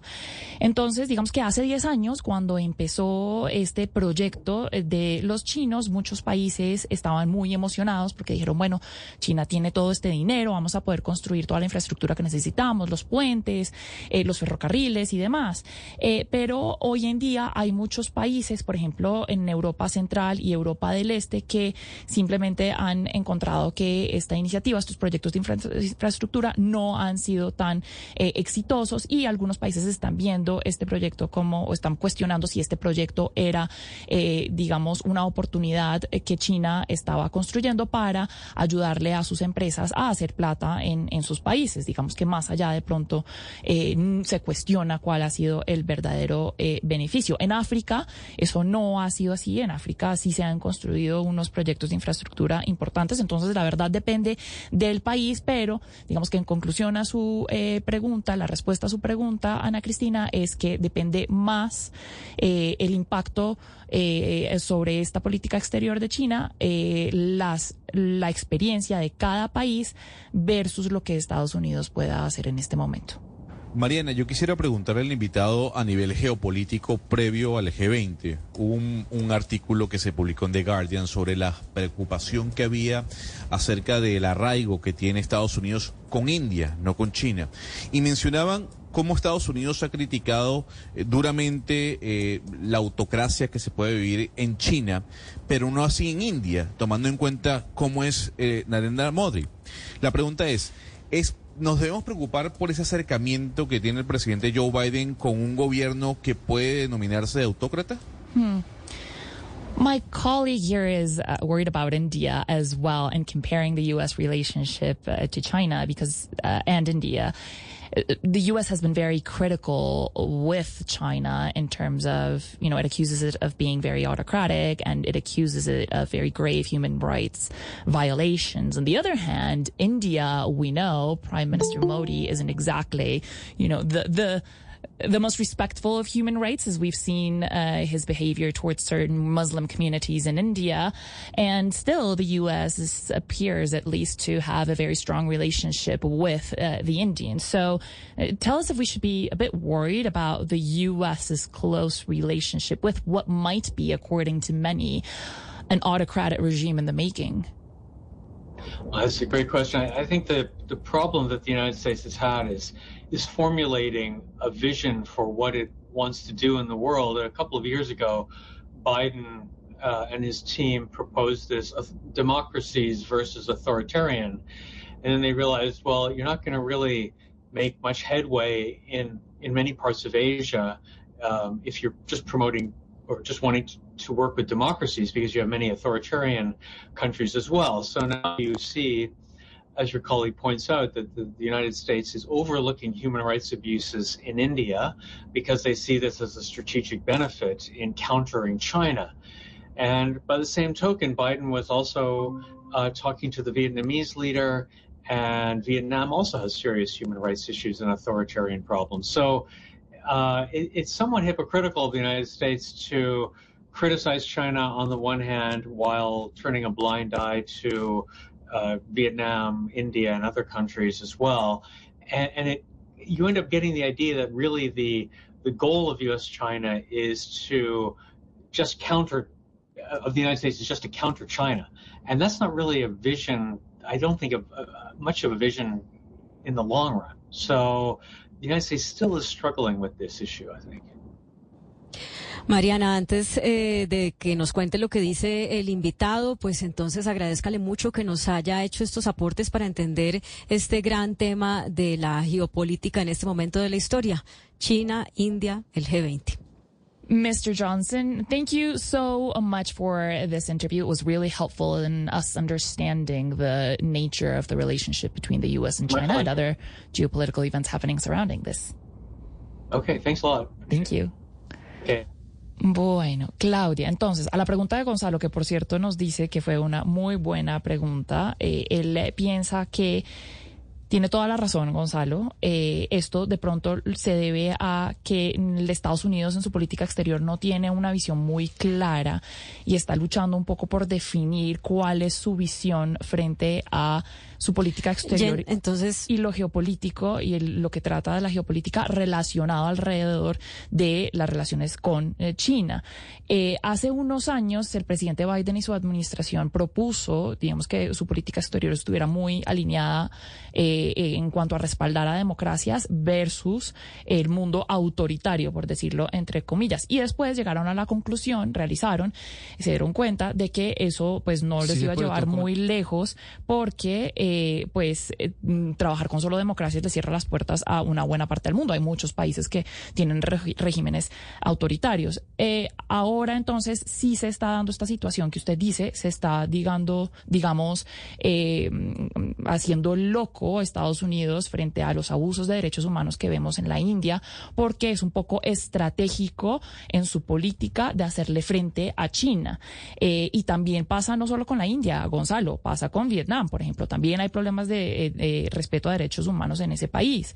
Entonces es un poco hipócrita esta, esta visión, pero más que todo se da a que Estados Unidos no ha podido definir una política exterior frente a China que sea clara y pues contundente con los valores que ellos consideran deben hacer parte del orden mundial.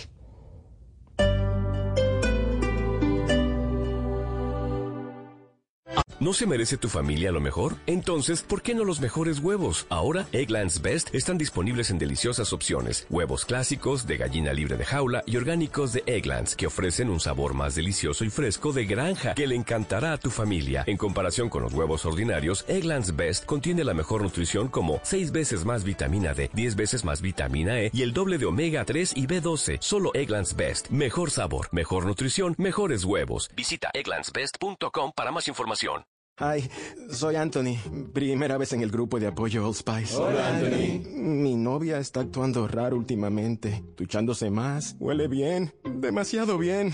Ella lo niega, pero creo que está usando mi Old Spice Gentleman's Brown Sugar and Cocoa Butter Exfoliating Body Wash para el cuerpo. Sí, sí. Old Spice Gentleman's Brown Sugar and Cocoa Butter Exfoliating Body Wash para una exfoliación y una hidratación de 24 horas. Los hombres también tienen piel. Ahora Blue Radio está en WhatsApp. Las noticias, el análisis y la opinión en su teléfono. Únase al canal de Blue Radio en WhatsApp y manténgase al día de forma rápida y segura. Blue, la alternativa.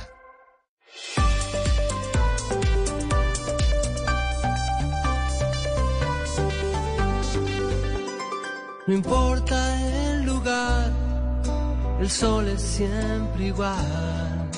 No importa si es recuerdo o es algo que vendrá. No importa cuánto hay en tus bolsillos hoy. Si nada hemos venido y nos iremos igual, pero siempre estarán Gonzalo, esto es para ponerle un ejemplo de cuáles son las canciones que yo espero que usted traiga de aquí al Día del Amor y la Amistad. ¿Me puede decir el nombre de esta canción y el nombre de la agrupación y año de la misma? Eh, pero ¿tiene algún problema con la canción o qué? Porque no me dice, esto es Enanitos Verdes, esto se llama Amigos, el año es de mi época, o sea, ya tiene unas décadas, eh, pero está totalmente vigente. No, no, del claro, por 81, 82, Claudia, más o menos, creo yo. 81. Yo no había nacido, entonces yo tengo que ir hacia ese lado, ¿no? 81, 82, 70. No, pero es que es para entender un poco el mood, ¿no, Claudia? Yo voy entendiendo que el rock en español, eh, español, perdón, una baladita de la década del 80, a usted le gusta. Muy bien, voy conociendo sus gustos, Claudia. No, pero es que ya no sé de qué manera decírselos. Pero lo que quiero saber es si me acompañan en la mesa con esta solicitud para Gonzalo, porque me siento un poco sola y pues bueno, hay que sincerarse, si no, que él siga con su línea.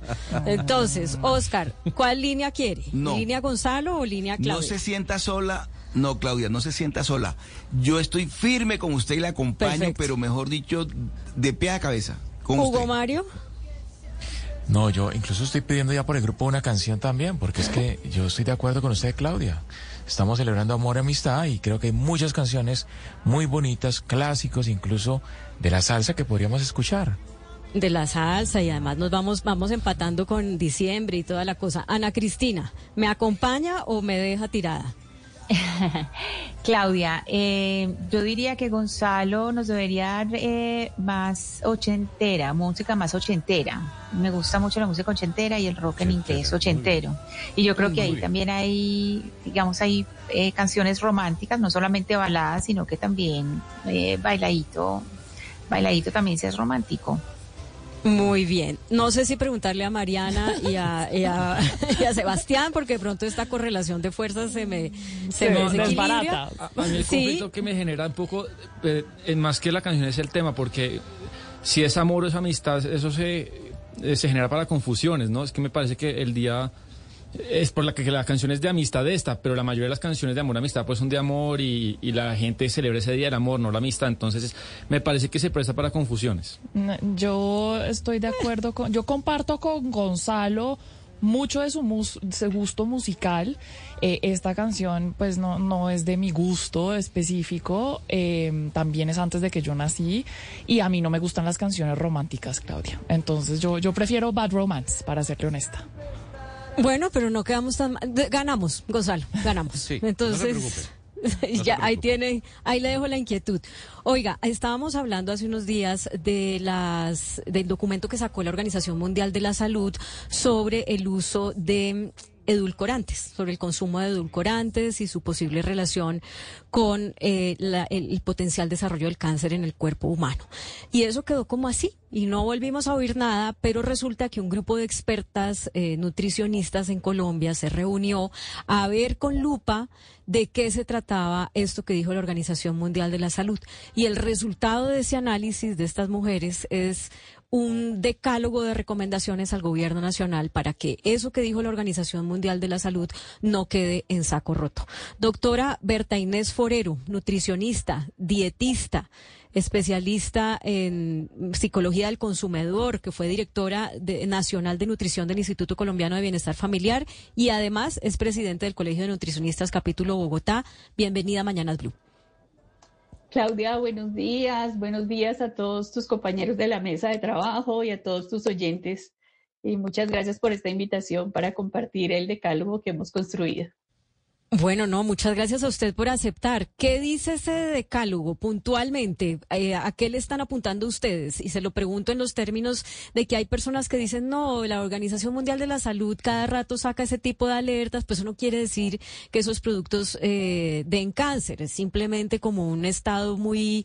eh, es una alerta que no hay que prestarle el mismo nivel de atención que, por ejemplo, eh, eh, el cigarrillo u otros productos que claramente sabemos que pueden desarrollar esta enfermedad. ¿Qué es lo que ustedes vieron en esas, en esas guías? Eh, Claudia, creo que el primer análisis que hicimos fue algo que hemos llamado el principio de precaución. El principio de precaución lo que busca es advertirnos para que podamos tomar decisiones informadas frente a los alimentos que estamos consumiendo y a los aditivos que estamos consumiendo. Y aquí permíteme, por favor, darte un ejemplo. Si nosotros nos subimos a un helicóptero y nos vamos a hacer paracaidismo y nos ponen el paracaídas y nos dicen, es posible en un alto porcentaje que su paracaídas no abra, eh, no nos lanzaríamos, ¿verdad? Precisamente basados en ese principio de precaución. Entonces, en este principio de precaución, lo que nosotros sugerimos es efectivamente ante los posibles eventos adversos o indeseables que superan sin lugar a duda los beneficios del uso de los edulcorantes, no utilizarlos, bajo ese primer principio de precaución. Entonces, frente a tu pregunta, ese es como el punto específico donde nos, nos centramos a hacer este análisis. Bueno, y, ¿y ustedes le entregaron al gobierno ya este decálogo? ¿Han recibido alguna respuesta? Esperamos entregarlo la semana entrante, ya consolidado, para que lo puedan tener en cuenta, sobre todo en la construcción de las políticas públicas y en todos los temas que tienen que ver con la divulgación, con la información y con la formación, tanto a pacientes como a consumidores, que además dentro del contexto del documento de la OMS está escrito como una gran recomendación, informar, formar y divulgar. Entonces, eh, esperamos hacerlo la semana entrante. Señora Forero, la vez pasada que hablábamos de este tema, también eh, la conclusión a la que llegamos fue que pues eh, era peor consumir azúcar, eh, azúcar que estos en- endulcorantes. ¿Ustedes de la misma opinión? Es decir, es que también si, si, consumir este tipo de sustancias es peligroso, pero también el azúcar es peligroso, entonces nos quedamos sin dulce en nuestra vida. ¿Esa es un poco la recomendación que usted hace?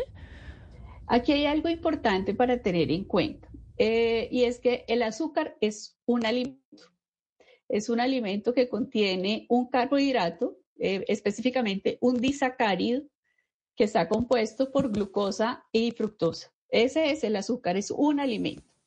Los edulcorantes no son alimentos, son aditivos alimentarios, que es, digamos, como la gran diferencia. Son aditivos alimentarios que se colocan en los alimentos o en las preparaciones para dar sensación de dulzor y hacer un estímulo en el cerebro para que el cerebro nos diga que sí estamos consumiendo algo dulce. Entonces, frente a esto, eh, todos los alimentos consumidos de una manera equilibrada, consumidos con balance, pueden ser parte de nuestra vida, inclusive el azúcar. Entonces, efectivamente, si nosotros vamos a consumir un postre y lo consumimos con balance, en proporciones adecuadas y cantidades adecuadas, lo podemos hacer. Las guías alimentarias para la población colombiana, que no son un instrumento educativo que nos entrega el gobierno colombiano, nos da la posibilidad para los mayores de dos años de consumir azúcar o alimentos que contengan azúcar.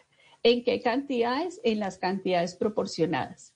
En la resolución 3803, que son las recomendaciones de ingesta de calorías y nutrientes, Colombia adopta la recomendación firme de la OMS frente al consumo de azúcar y nos dice que podemos consumir hasta el 10% del valor calórico nuestro en azúcar, sin excluyendo el azúcar proveniente de las frutas y las verduras. Entonces, no es que sean malos o buenos, sino que debemos es tener decisiones conscientes, concertadas, conocer muy bien hasta dónde podemos incluir alimentos en nuestra vida y hasta dónde los aditivos alimentarios efectivamente pueden causarnos daños que en el largo plazo se pueden reflejar en enfermedades cardiovasculares, diabetes tipo 2 y otras enfermedades.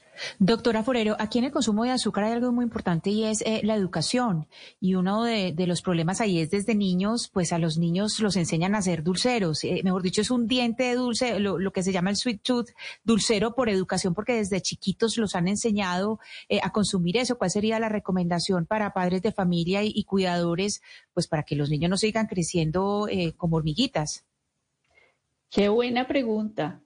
y diste en el clavo de lo que resumimos nosotros en este decálogo que se llama educación. Si nosotros podemos tener la posibilidad de tener una educación alimentaria firme desde la primera infancia, vamos a poder tener adultos sanos, porque efectivamente cambiar un hábito en la edad adulta es muy complicado. Muchas veces para nosotros cambiar cosas sencillas como la rutina que hacemos por la mañana es complejo entonces, cambiar un hábito alimentario que está arraigado a nosotros, que hace parte de nuestra cultura, de nuestra sociología, de nuestra antropología, es muy difícil. Pero ese punto que tú acabas de tocar es el secreto, es la clave. Poder tener educación desde el principio frente a cómo consumimos los alimentos. No si son buenos o malos, sino a qué cantidades podemos consumir, qué cantidades podemos tener, todos los alimentos en nuestra vida cumplen un papel fundamental. Entonces, esta educación es el secreto para realmente poder tener hábitos alimentarios saludables en la edad adulta. Doctora Berta Inés Forero, pues muy útiles las recomendaciones y ojalá el Gobierno Nacional acoja estas recomendaciones que ustedes han recogido en este decálogo. Hasta la próxima y muchas gracias por estar en Mañanas Blue. Muchas gracias, Claudia, y feliz día para todos. Lo mismo para usted. Bueno, don Lucas, primero que todo, felicitaciones. ¿Cómo le fue de grado? Ay, muchas gracias, muy bien. Here's to feeling that we belong and feeling part of something bigger. Here's to being there for each other and finding friends who become family. Here's to the talkers, the listeners, and the cooks. Absolutely the cooks. Here's to the ones we can't imagine not knowing. And here's to all the wonderful and powerful things that happen when we come together. Here's to us, all of us. To learn more, visit mychinet.com. Todo lo que hacemos en el condado de Miami-Dade afecta la biología marina y la calidad del agua de la bahía de Biscayne. El condado ha crecido y esto ha causado daños graves al suministro de agua potable y a las costas. Los desechos de las mascotas, los fertilizantes y la basura terminan en desagües, canales y vías acuáticas que desembocan en la bahía. Todo está conectado. Aprende a cuidar la bahía de Biscayne en miamidade.gov barra Biscayne Bay. Ashley's Labor Day sale is going on now. Visit your local store to shop Labor Day hot buys, all just $5.98 each while supplies last. And with summer coming to a close, you can save up to 50% on outdoor furniture. Plus, shop featured finds with 60 month special financing in store only. Shop and save today, only at Ashley. Subject to credit approval. No minimum purchase required. Minimum monthly payment, down payment, tax, and delivery required. See store for details.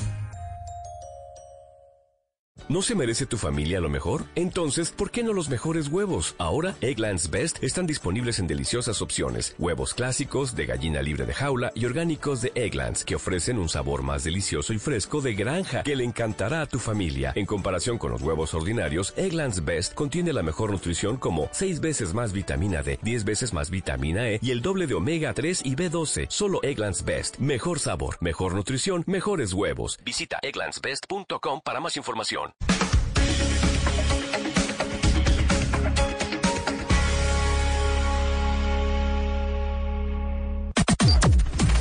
Las noticias del mediodía en Mañanas Blue.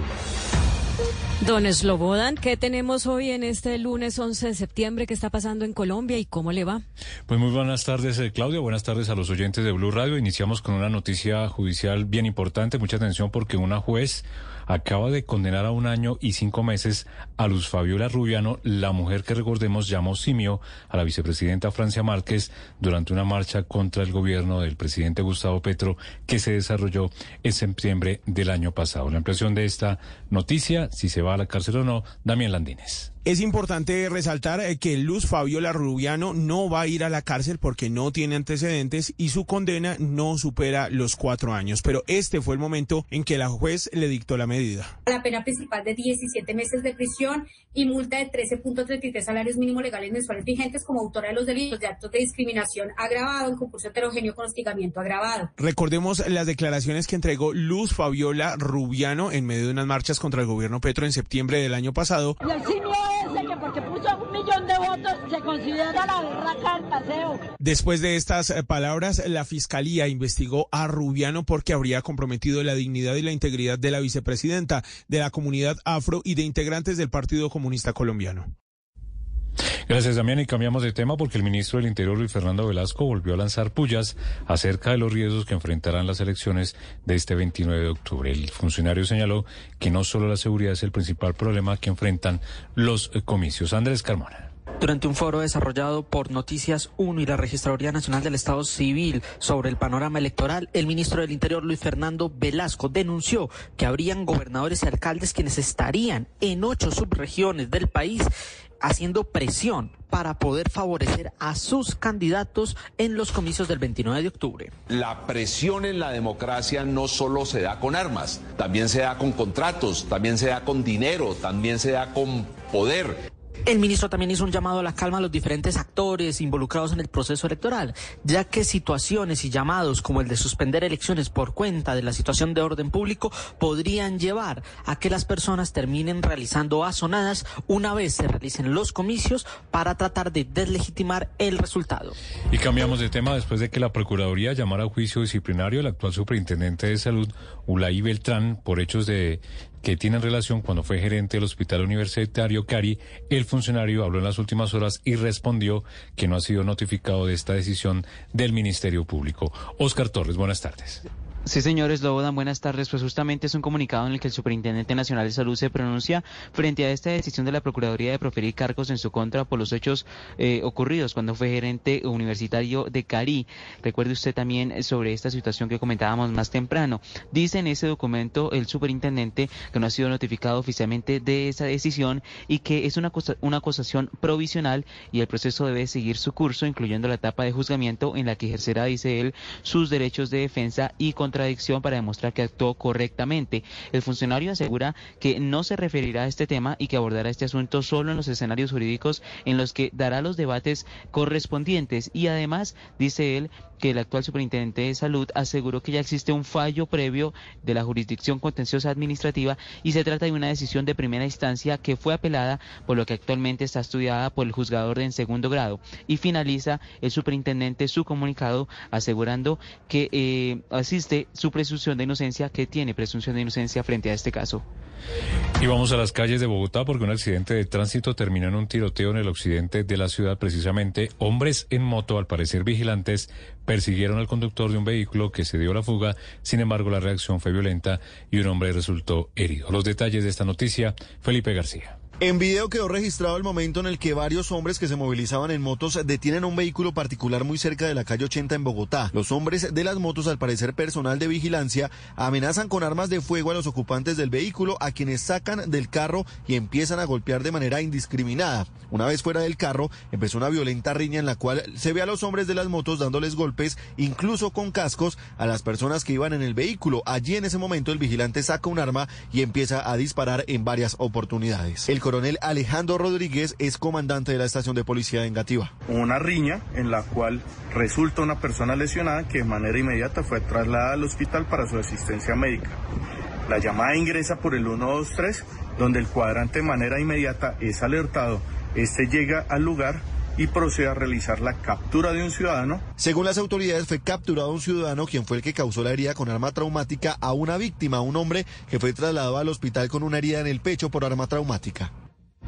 Gracias Felipe y en noticias más amables, las empresas están apuntando sus estrategias de mercado hacia las parejas sin hijos que son cada vez más numerosas y también atractivas como clientes. Las están teniendo en el radar para todos, desde regalos de amor y amistad hasta para la venta de vivienda. Marcela Peña.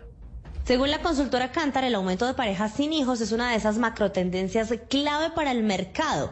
Para Cantar, un estilo de vida más exclusivo respalda esa decisión de no tener hijos y eso es clave para las empresas porque son clientes potenciales. Por ejemplo, para comprar experiencias de lujo en pareja ahora que se viene la temporada de amor y amistad. Los pequeños hogares de dos personas e incluso las personas que viven solas están aumentando su consumo en 7%, algo que contrasta con lo que ocurre en el resto de la economía.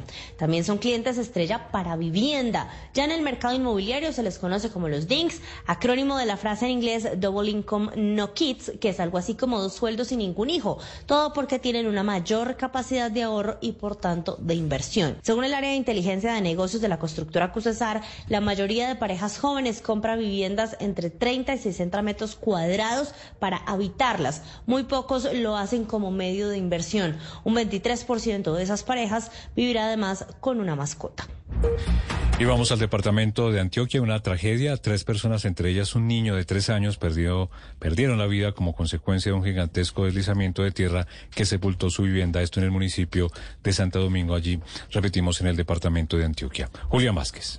En una de las habitaciones de la vivienda que quedó parcialmente destruida y sin techo, los organismos de socorro de Santo Domingo en el nordeste antioqueño encontraron los cuerpos de las tres personas, entre ellos el de un menor de tres años y una mujer en embarazo que murieron como consecuencia de un deslizamiento de tierra que cayó sobre ellos mientras dormían. Según el director de planeación del municipio, Juan David Zorilla, las víctimas serían miembros de una misma familia venezolana. Esas tres personas fallecen en el lugar. En el momento se encuentra igual todo ese personal dispuesto también con maquinaria amarilla dispuesta por parte de la administración municipal para terminando de, de hacer todas esas actividades de, de recogimiento de escombros y limpieza del lugar. Las autoridades avanzan en la identificación de los cuerpos y el monitoreo a la montaña.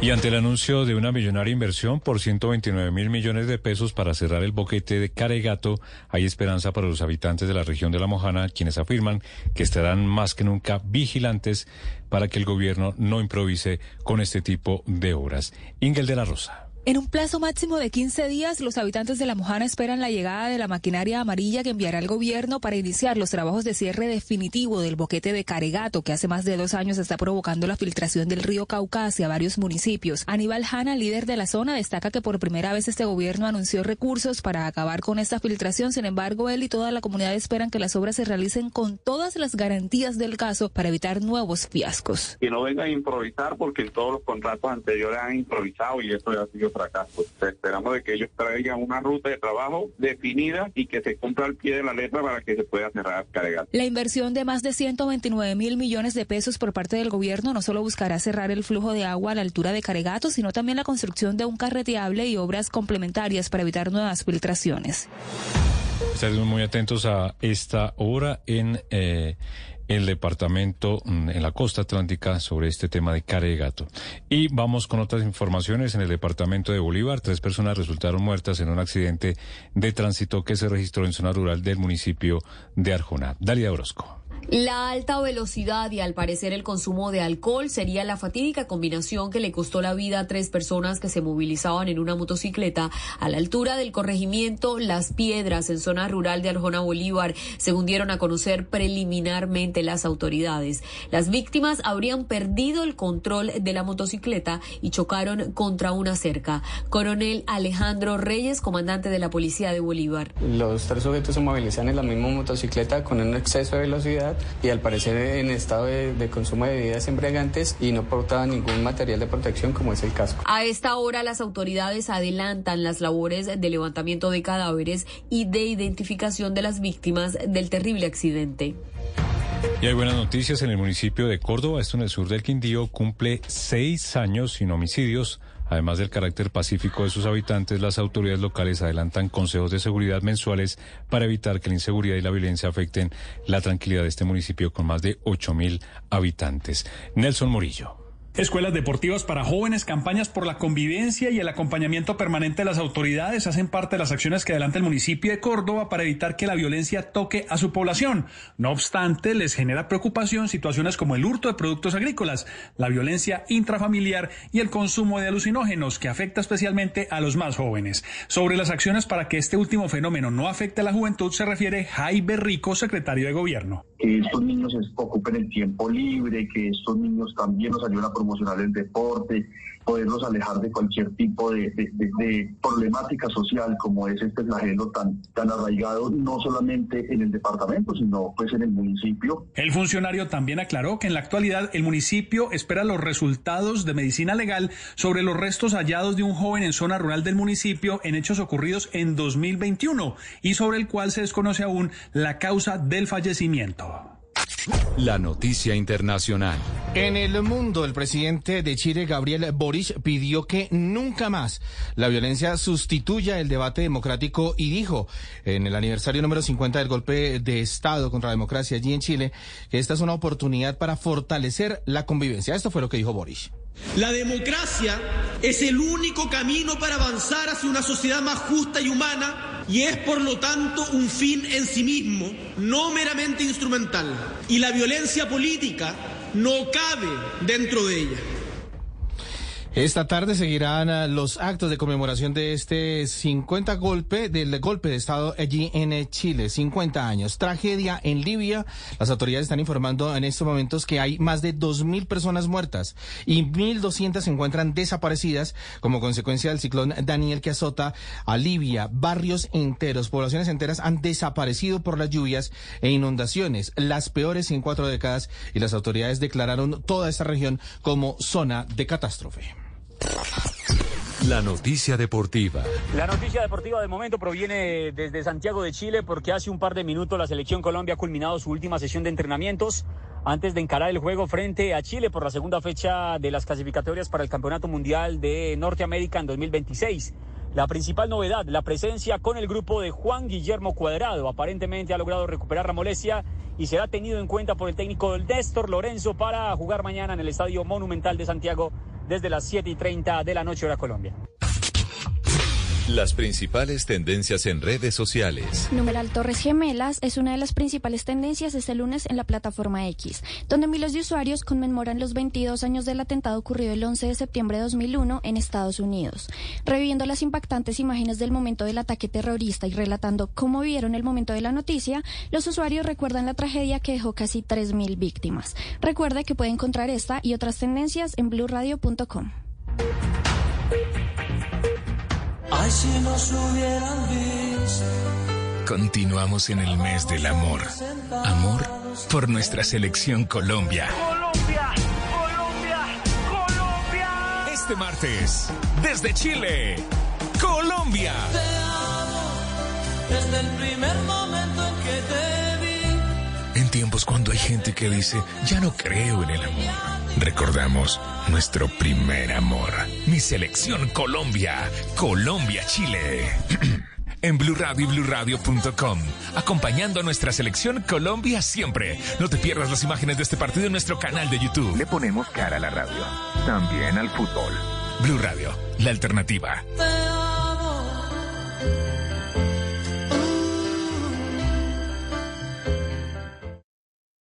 Llega una nueva conversación relevante para Colombia. Este 19 de septiembre, inscríbete o asiste al foro El futuro de la ciudad y la región en el auditorio Orígenes de la Universidad de AN. Un espacio para resaltar las iniciativas de mejora desde la academia y los sectores público y privado en seguridad, movilidad, innovación, productividad y sostenibilidad y conocer de primera mano las propuestas de los candidatos a la gobernación de Cundinamarca y alcaldía de Bogotá para desarrollar una ciudad-región más consciente e inteligente. Organizan Blue Radio, Caracol Televisión y Foros El Espectador. Inscríbete en bluradio.com.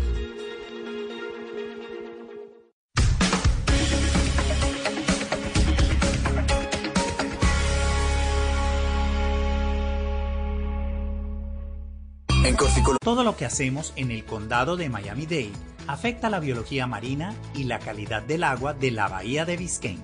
El condado ha crecido y esto ha causado daños graves al suministro de agua potable y a las costas. Los desechos de las mascotas, los fertilizantes y la basura terminan en desagües, canales y vías acuáticas que desembocan en la bahía.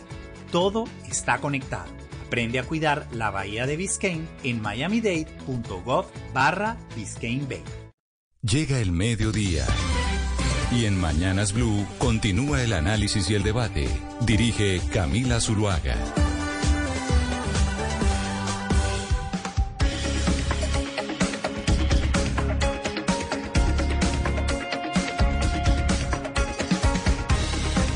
Son las 12, 17 minutos del mediodía y continuamos con ustedes en Mañanas Blue. Vamos a dedicar unos minutos a hablar de uno de los temas que ha copado la agenda noticiosa durante la última semana. Son los decretos del Ministerio de Agricultura.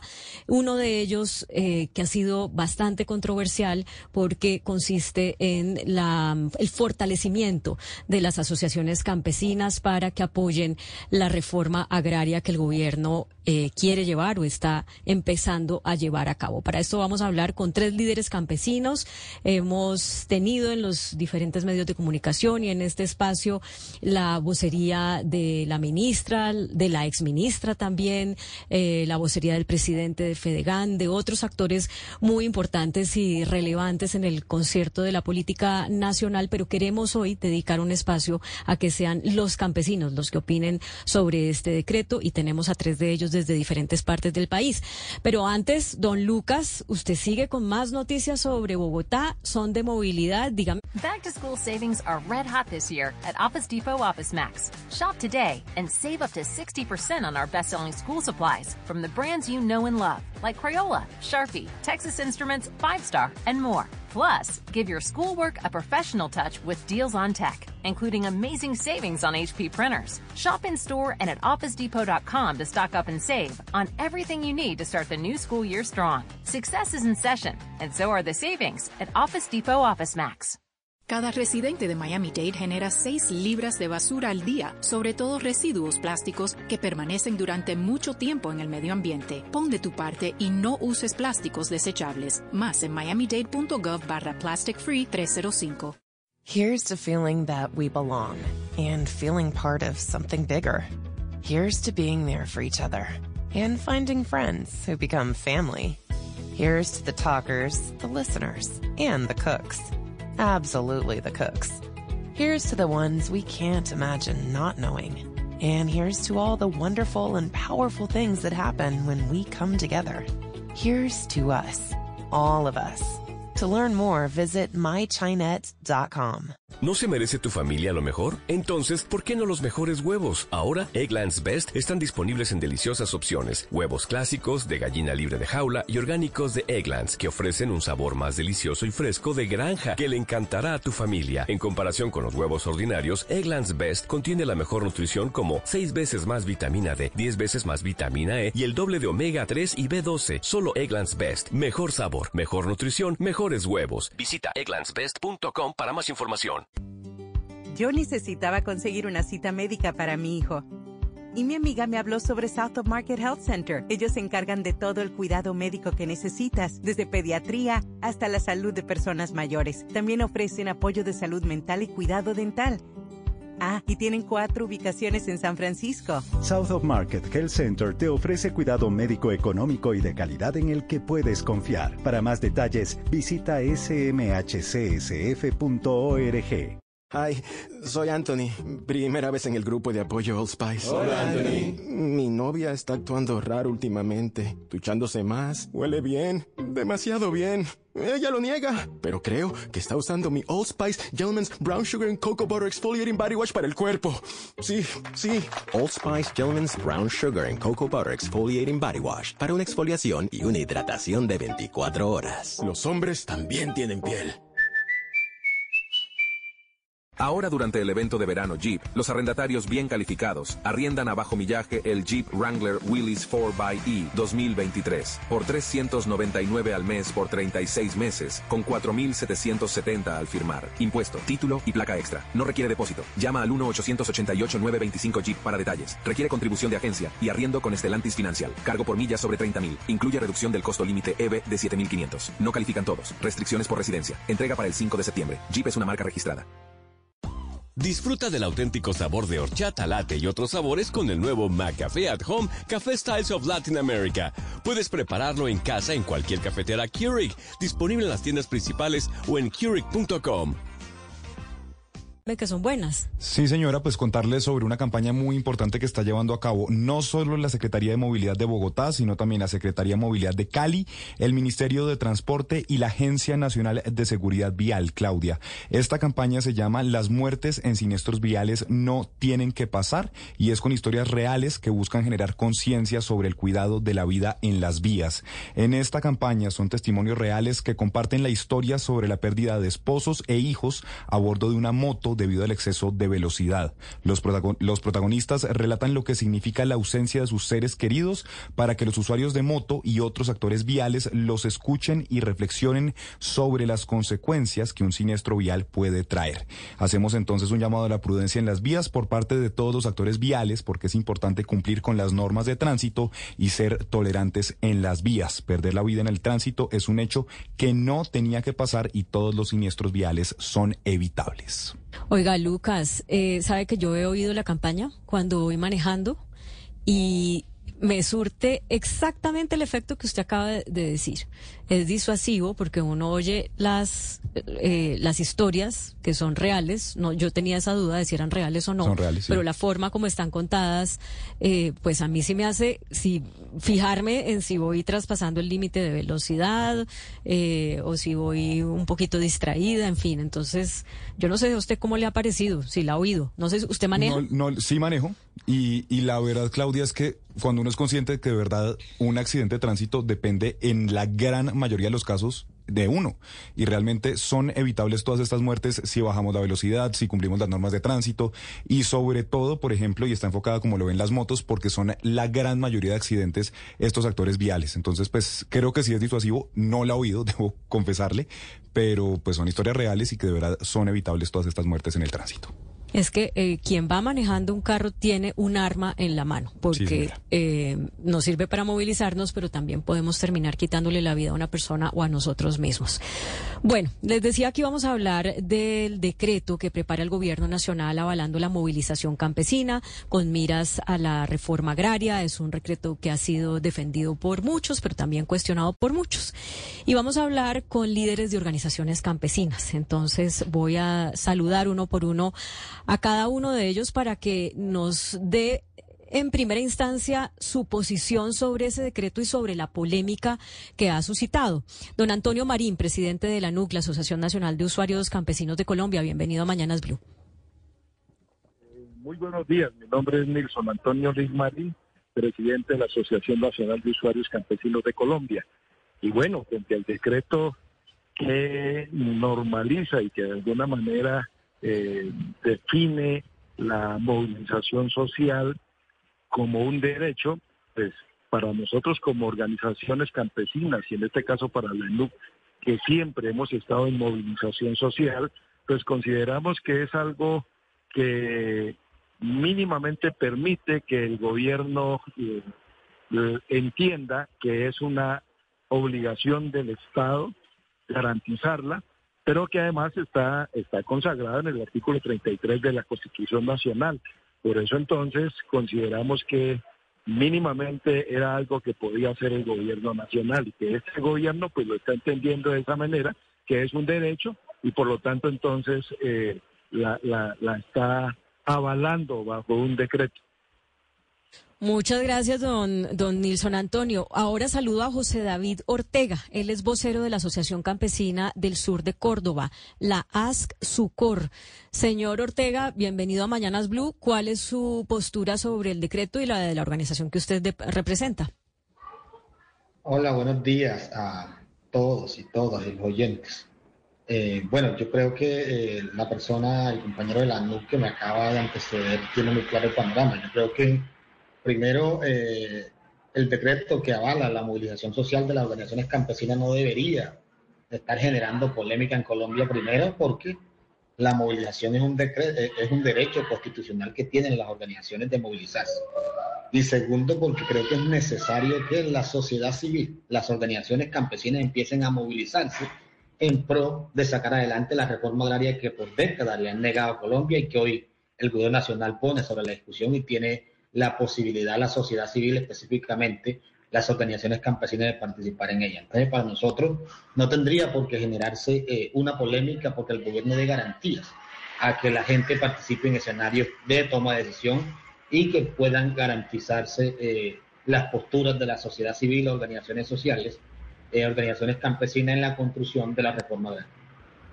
Muchas gracias. Y ahora saludo al señor Alexander Trujillo Valdés, quien es vocero de la Asociación Nacional Campesina de Unidad y Reconstrucción, la ANUC. UR.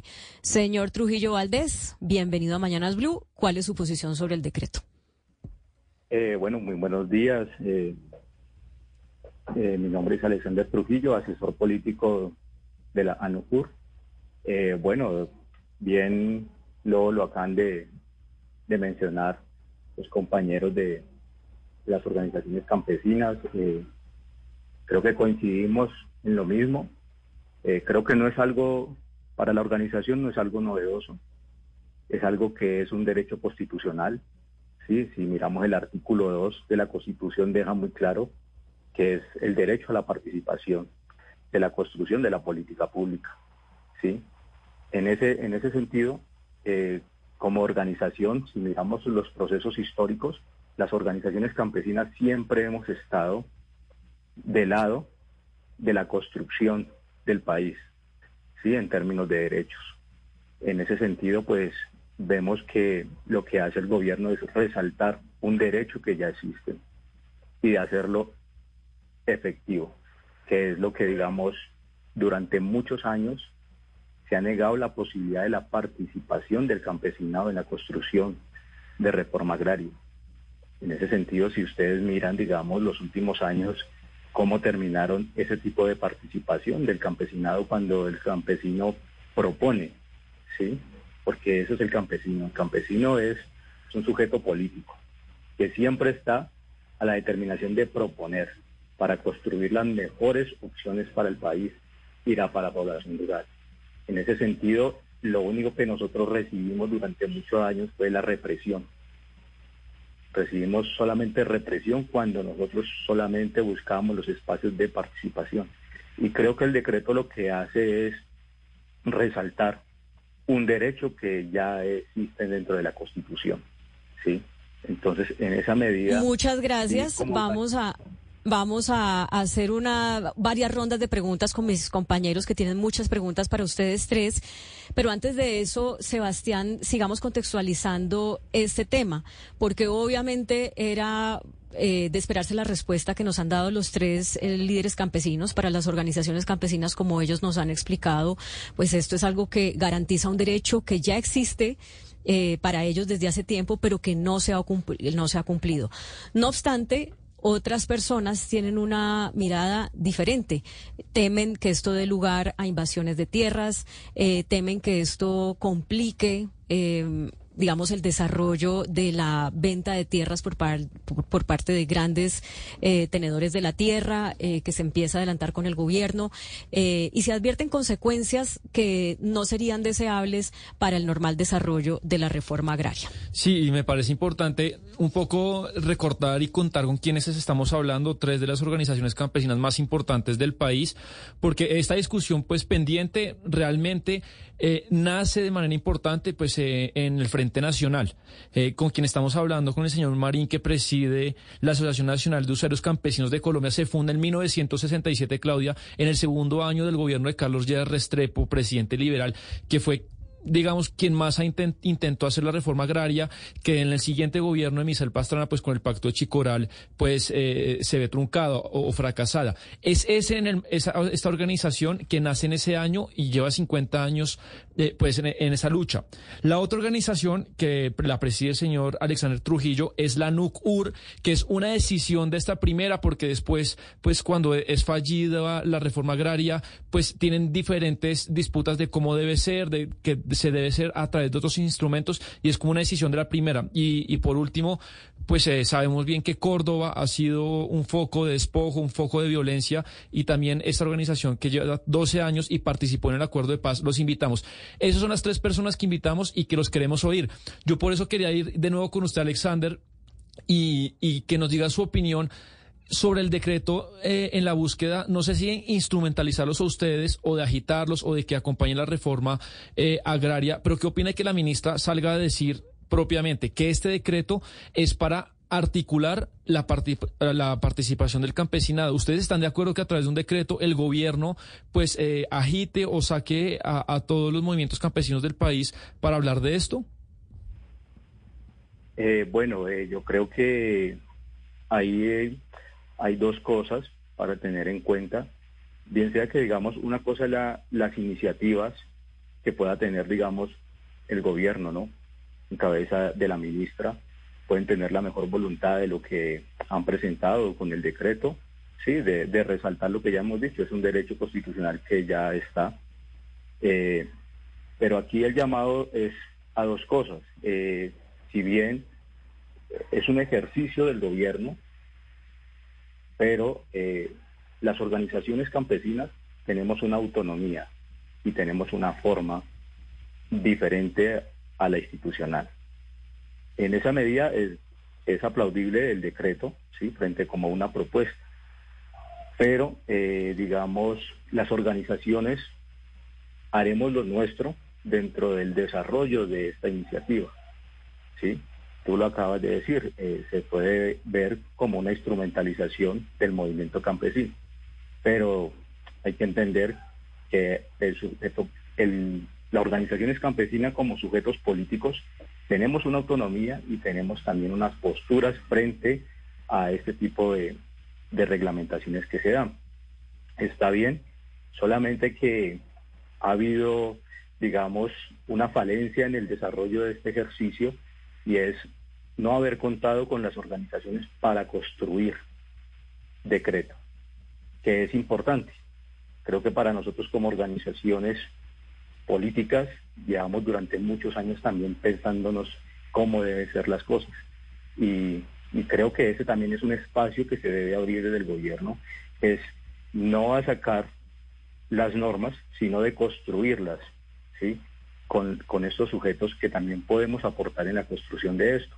Por eso, digamos, pueden haber, digamos, muchas dificultades, porque es algo que le pasa al gobierno en general, es hacer ejercicios de pedagogía, de socializar sus propuestas, ¿sí? Por eso el tema de las reformas han tenido muchas dificultades, porque en territorio, pues, son ejercicios que no se llevan de socialización y son ejercicios que terminamos haciendo nosotros como organizaciones campesinas que estamos en los territorios de... Ahí perdimos al señor Trujillo un momento ya. Ahí perdimos un momento su audio, señor Trujillo, pero antes de continuar con las preguntas, eh, Ana Cristina, Fíjese que, que yo al principio decía decreto del Ministerio de Agricultura, porque uno inmediatamente ata el hecho de que sea un decreto que permite la movilización eh, campesina o que la facilita, porque ya está permitida, pero digamos que la facilita, la financia además. con que esas iniciativas vengan de, la cartera correspondiente que es el agro, pero no es un decreto del, del Ministerio de Agricultura, sino un eh, decreto del Ministerio de Justicia. Pero quienes han salido a defenderlo mejor quien ha salido a defenderlo es la ministra de Agricultura. Entonces, no sé si, si hay como una explicación coherente para esto que puede resultar confuso. Sí, claro, eso se llama un trabajo interinstitucional, eh, Claudia, y por eso eh, la ministra Mujica ha estado en la defensa de, este borrador eh, de decreto que fue expedido el 4 de septiembre y que eh, tiene una serie de puntos. O sea, lo que se busca es precisamente pues que se defienda la reforma agraria a través de la movilización social y algunos de los puntos esenciales que habla pues es que es un apoyo que le da al gobierno a este mecanismo de democracia participativa directa y lo que busca es abrir espacios claros y definidos de participación, concertación, gestión y evaluación y además quieren construir instituciones sociales territoriales fuertes, es decir, que tengan una, un arraigo territorial fuerte, que se salga todo del centro y que pues esto pase, pase pues a un decreto oficial. Pero entonces hay algún, hay un punto muy importante, Claudio de Oyentes, y es que hasta el 19 de septiembre hay plazo para que las organizaciones campesinas hagan observaciones, es decir, ustedes tienen en las manos un decreto, pero nos pueden hacer observaciones y precisamente eso eh, le quería preguntar al señor Marín, eh, nuestro invitado. Señor Marín, ustedes eh, ya leyeron el decreto, me imagino este borrador de, decreto. En primer lugar, ¿ustedes le harían observaciones a ese, decreto? Y, segundo, pues, ¿cómo garantizar que este decreto pues que la, que la movilización sea independiente del gobierno, porque no siempre tiene que estar como ligado a las iniciativas del gobierno. Eh, bueno, sí, nosotros mm, la primera reflexión y obviamente solicitud que hemos planteado es que no es que el gobierno esté garante, bueno, que, que esté obligando o que esté articulando la movilización. Las movilizaciones son autónomas. Nosotros como organización campesina nos movilizamos con decreto o sin decreto, desde el entendido en que tenemos ya un derecho constitucional por eso entonces hemos dicho que no se trata de que el gobierno articule o promueva la organización campesina, sino que mínimamente está reconociendo que es un derecho del campesinado para su movilización y obviamente para exigir lo que llevamos nosotros 53 años de vida en lucha permanente por una reforma agraria. Sí, eh, esta otra pregunta es para el señor Ortega, que también nos acompaña porque eh, ustedes tres eh, son conscientes de que el decreto ha generado una controversia que, que empieza por el temor de que esto pueda de alguna manera empoderar a las organizaciones campesinas para que el reclamo, eh, los reclamos de derechos y de tenencia de tierras no se esperen hacerlos por las vías eh, judiciales, por las vías legales, sino que de alguna manera este llamado a la movilización pues los empodere para hacer incluso invasiones. Y ante esto, pues ustedes qué tienen que decir? Bueno, sobre eso yo tengo para decir varias cosas. Primero, acá los que han salido a hacer ese tipo de afirmaciones, que las organizaciones eh, campesinas van a empoderarse para invadir predios son los mismos que en muchas ocasiones han estado señalados por ser despojadores de tierra. Los mismos que hoy le temen a que, se implemente una reforma agraria real en los territorios. Yo creo que el gobierno nacional ha planteado unas discusiones claras y sobre eso ha planteado que en ningún momento se le va a expropiar tierras a nadie, sino que se va a hacer una reforma agraria que el gobierno plantea comprar unas tierras. Y plantea también legalizar unas tierras que son baldíos y que el gobierno nacional está identificando para la titulación de precios. Aquí se ha generado una tormenta, por así decirlo, un vaso de agua, porque le conviene a unos sectores de dilatar y de crear una cortina de humo para que no se avance en la reforma agraria. Yo creo que ese es el punto de discusión. Aquí yo creo que los compañeros acaban de decir, claro, las organizaciones campesinas no necesitan decretos para movilizarse ni para no movilizarse. Es un derecho constitucional que está haciendo claro y que se están movilizando. Entonces, por eso, por lo tanto, yo creo que no hay, no hay garantías de hacerlo. Sí, pero mire, mire, señor, señor Marín, eh, usted que hace parte, pues, de la, de la, de la estructura de la Asociación Nacional de Usuarios Campesinos y conoce muy bien esa historia desde la época del doctor Lleras, cuando nace la ANUC, eh, le quiero preguntar por eh, ¿qué fue lo que realmente pasó allí eh, en, esa, en, esa fracasada reforma agraria del doctor Lleras? ¿Por qué se lo pregunto? Porque ahora eh, el doctor Petro, el presidente Petro, hace poco retomó otra vez la, la, la, discusión, la controversia sobre qué pasó con la reforma de Lleras. Y hay quienes dicen que, bueno, que todo fracasa con el pacto de Chicoral, pero hay quienes sostienen que lo que ocurrió realmente es que no le dieron al campesino las herramientas suficientes para sacar adelante la reforma. Es decir, le daban las tierras, la Asociación Nacional de Usuarios Campesinos estaba directamente vinculada a la entrega de tierras, pero el gobierno, el Estado no se encargó de darle las, las herramientas para que esa tierra produjera y además las vías y todo, todo lo que acompaña ese proceso. ¿Ustedes no creen o ustedes piensan que en este momento de la historia va a ser distinto? Es decir, que en este momento el gobierno sí le va a dar al campesino no solamente la tierra, porque la sola tierra no es suficiente, sino que le va a dar todas las herramientas para que la tierra sea productiva y esa producción de la tierra se, se, convierta en, progreso para todos? Bueno, usted lo acaba de decir, esa es la historia eh, se ha enmarcado en que, en que muy pocos presidentes han querido hacer reforma agraria. Y en este, en este caso, Carlos Llera Restrepo intentó hacerla. Sin embargo, el siguiente gobierno lo que hizo fue acabar con esa mínima posibilidad de hacer reforma agraria en el país y de determinarle un derecho del campesinado. Hoy entonces, nuevamente con la apuesta del presidente Gustavo Petro, se vuelve a colocar en el contexto la necesidad de que desde el Estado se promueva, se promocione y se haga la reforma agraria. Nosotros entonces, ¿qué consideramos?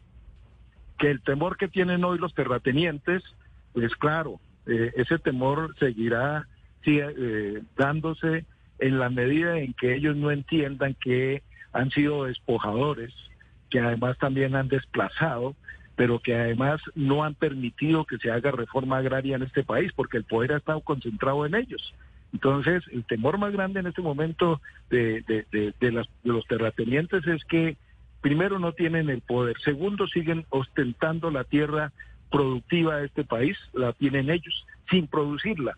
Y entonces, mm, hoy hay un temor, claro, nosotros volvemos y decimos, sin decreto nosotros nos seguiremos movilizándonos alrededor de una reforma agraria.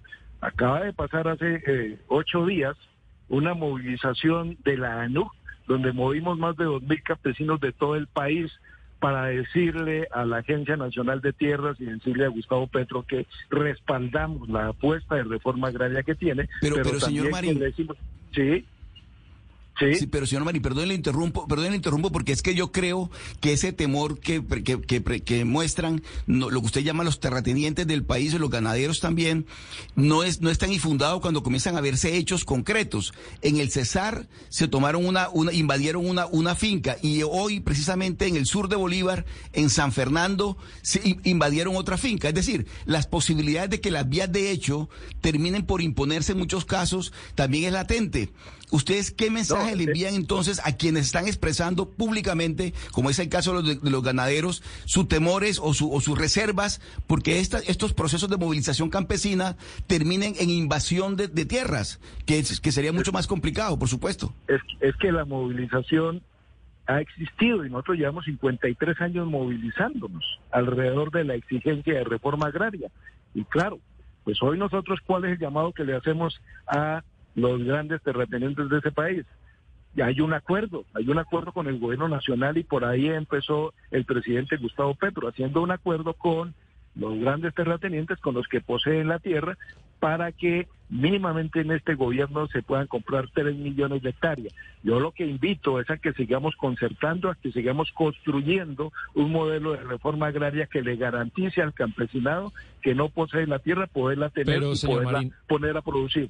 No, importante lo que usted dice, eh, también es cierto, pero ese acuerdo eh, pues pasó el año pasado y han pasado unos meses y el acuerdo va mal. Dicho por los mismos protagonistas que en estos micrófonos ha estado el doctor Laforí, han estado eh, pues, la exministra y eso va mal.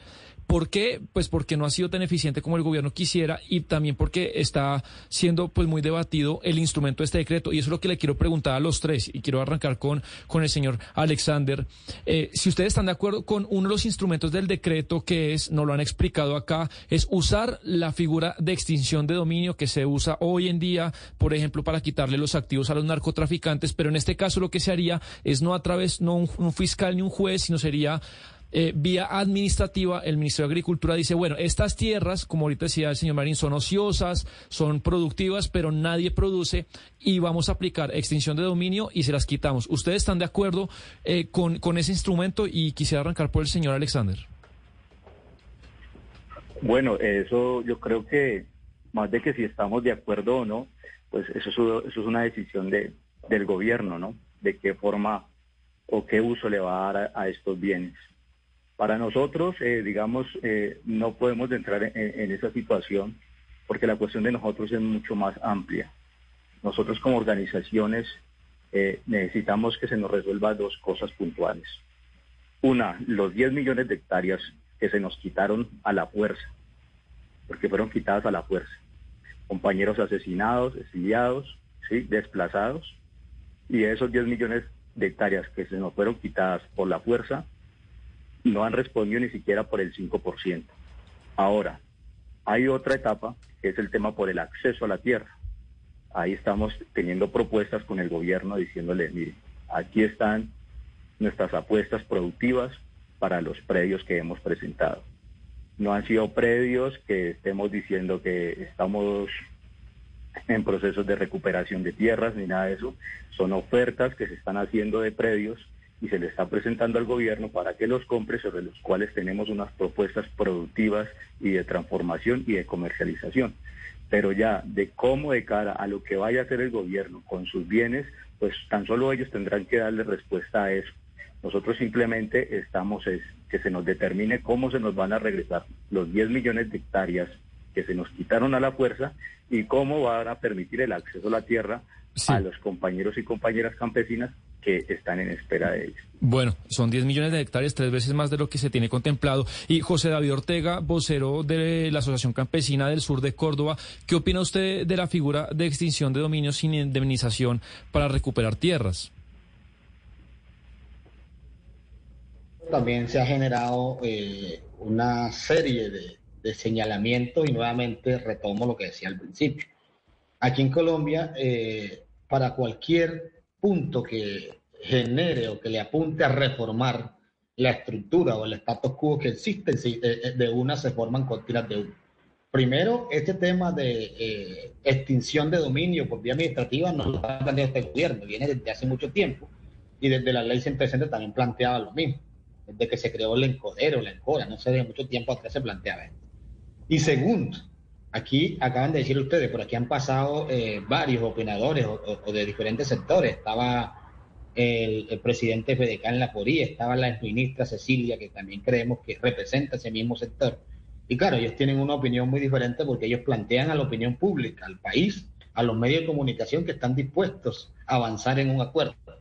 Pero la práctica cuando se le dice en qué va el acuerdo y que ustedes acaban de decir aquí que dicen que va mal, claro, va mal porque es que ellos no han ofrecido no han ofertado tierra. En el departamento de Córdoba, la Fedegan no ha ofertado nada de tierra para la compra. Entonces, ¿cómo el gobierno saca adelante una apuesta que tiene y que además ganó en las urnas? Porque, entre otras, el presidente Petro planteaba en su discurso y en su programa de gobierno que suscribió que tendrían una que utilizaría las herramientas que le da el Estado para hacer sacar adelante la reforma agraria. Y eso planteaba, entre otras, que las tierras fértiles que no están, que no están produciendo les pondría un impuesto alto o, les ofrecería que la vendieran. Eso es lo que plantea el decreto. El decreto lo que plantea es que las tierras fértiles que están en manos eh, de, terratenientes y que no están produciendo, el gobierno muy amablemente les ofrece la compra. Pero si no le ofrece la compra y esa tierra no está eh, cumpliendo con su función social, que entre otras aquí escuchábamos esto a Cecilia López por ahí en los medios de comunicación después que salía el Ministerio de Cultura, decir que la función social de la tierra tiene que haberse a darse eh, un debate en el Congreso de la República para saber qué es la función social de la tierra. Claro. O sea, volvemos a, hasta discutir qué es la función social de la tierra. La función social de la tierra es ponerla a producir, claramente. Y, y, es que aquí están generando, generando un panorama para decir que hay que irse al Congreso porque sabe que las mayorías del Congreso no van a aprobar ningún tipo de función porque el plan de desarrollo lo estaban torpedeando entre otras Y yo sí creo que aquí hay que poner reglas claras a ver cómo se avanza con la consecución de esos 3 millones de hectáreas que el gobierno nacional le ha planteado, porque si no, no es posible porque los sectores acaparadores de tierra que hoy las tienen no la van a aprobar. Y, es que, señor, no, es, interesante lo que, lo que usted nos cuenta y, Antonio Marín, pues que está oyendo a su compañero Ortega, dice, acá en Córdoba hay muy buenas tierras, pero no se ofertan, los dueños no la ofertan. ¿Cuál sería entonces el instrumento para, para tenerlas? ¿El de la extinción de dominio o cuál sería el instrumento que ustedes proponen para eso?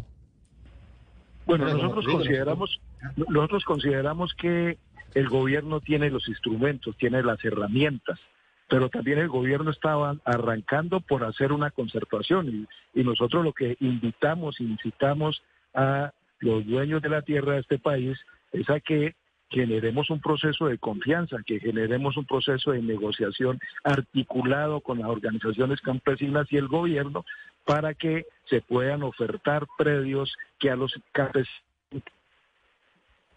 muy seguramente han ofertado, muy seguramente han ofertado, pero no las que hoy el campesinado necesita. Eh, señor, eh, eh, es que yo les quisiera hacer a los tres reiterarles una pregunta que hice hace un rato y es el hecho de que este decreto dice que hasta el 19 de septiembre se pueden hacer observaciones al mismo. Quisiera empezar por el señor Marín, pero también se lo quisiera preguntar al señor Ortega y al señor Trujillo. ¿Ustedes tienen observaciones a este decreto? Empecemos con el señor Marín.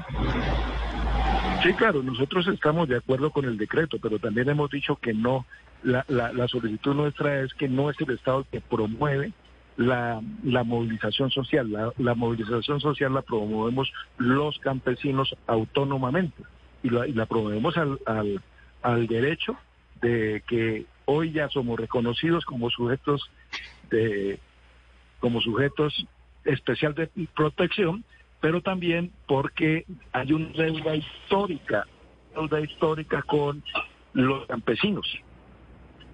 Sí, el señor, eh, quisiera preguntarle, hacerle la misma pregunta al señor Ortega. ¿Ustedes van a hacer observaciones a este decreto, señor Ortega?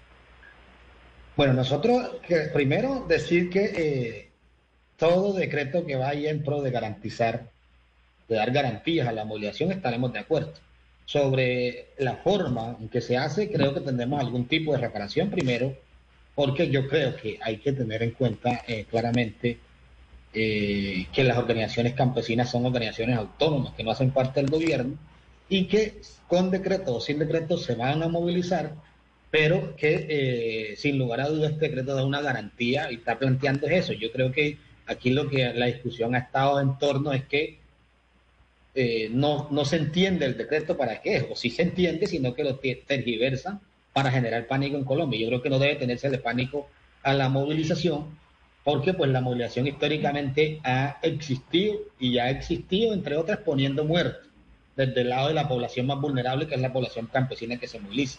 Y siempre cuando haya esa garantía para que no suceda, pues bienvenido las discusiones en la calle. Sí, y el señor Trujillo. Señor Trujillo, ¿ustedes tienen alguna observación para hacer antes del 19 de septiembre? Eh, bueno, nosotros como organización eh, venimos revisando un poco, pero creo que volvemos como a lo que han comentado los compañeros. Eh, para nosotros como de la organización ANUR, históricamente, desde nuestro surgimiento, desde el 87, nunca hemos pedido permiso para movilizarnos y nunca lo vamos a pedir. Entonces yo creo que está bien porque el decreto lo que va a hacer es resaltar un derecho constitucional, pero con decreto o sin decreto, como lo mencionan los compañeros, nosotros seguiremos haciendo, ¿sí? Y seguiremos acompañando hasta donde sea necesario.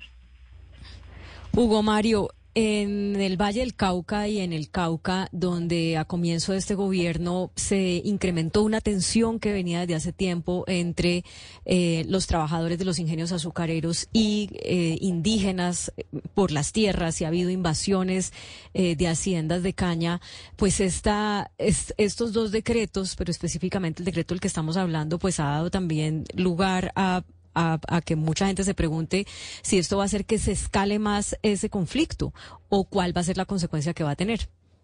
Claro, Claudia, y es que lo que se ha vivido en el norte del departamento del Cauca, eh, pues tiene que ver, además de una ocupación de tierras, con hechos violentos, incluso eh, hay víctimas de esas ocupaciones, hay trabajadores de la industria azucarera que han perdido la vida intentando evitar justamente las invasiones. Y por eso quiero preguntarle a, a Nilson Marín, señor Marín, el tema de las brigadas eh, solidarias ganaderas que anuncia FEDEGAN para defender las tierras, para evitar las ocupaciones o invasiones, ¿ustedes cómo lo reciben? Eso que ha anunciado Fedegan en el sentido de que vuelven esas brigadas solidarias ganaderas a, ser utilizadas para evitar justamente que muchos campesinos en Cesar, en Magdalena y en otras zonas de Colombia invadan predios. Bueno, nosotros lo recibimos como una amenaza.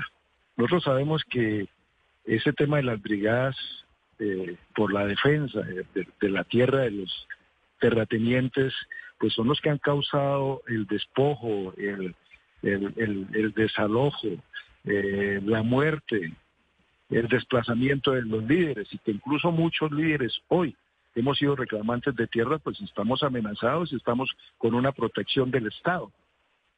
Entonces consideramos que esa es una amenaza muy fuerte que al contrario nosotros lo que decimos es generemos un espacio de concertación, de negociación que permita hacer el trabajo sin la, sin la necesidad de seguir eh, actuando bajo la violencia con la que siempre han, actuado los actores que defienden su propiedad. Oscar, uno oye a estos tres líderes campesinos a quienes por supuesto les agradecemos eh, que nos hayan compartido sus posiciones y ya tenemos un par de preguntas finales para ellos y contrasta con las declaraciones que oímos en los últimos días de, líderes agrarios, de, digamos, de la, de la, de la industria, y, y uno se pregunta, ¿qué solución puede tener esto? Y además incluimos las declaraciones del presidente Gustavo Petro y sus trinos, y pues se ve que la cosa está más compleja de lo que incluso estábamos pensando. Y, partamos de una base que sin duda alguna el conflicto social, no el conflicto armado, el conflicto social en Colombia tiene que pasar necesariamente por resolver el asunto de la tierra en Colombia que lo resolvió toda América Latina, Colombia no lo ha podido resolver. Ese asunto hay que resolverlo. Pero me llama la atención, Claudia, una cifra que, que planteó en la charla el señor Trujillo sobre el tema de las tierras precisamente. Él habla de 10 millones de hectáreas que hay, que ellos quieren que, que los campesinos en Colombia desean recuperar porque le fueron arrebatadas. Pero uno ve que el gobierno habla de una reforma agraria con 3 millones de hectáreas. Entonces, señor Trujillo, esas 7 millones de hectáreas, ¿dónde están? ¿Ustedes cómo las piensan recuperar? ¿Y de dónde salió la cifra? Perdone que le pregunte de esta forma, pero esas siete, esas 10 millones de hectáreas, ¿de dónde salieron? ¿Y, esa, y cómo piensan ustedes recuperar esas 7 millones que le faltarían a las 3 millones de hectáreas, que es la aspiración del gobierno del doctor Gustavo Petro?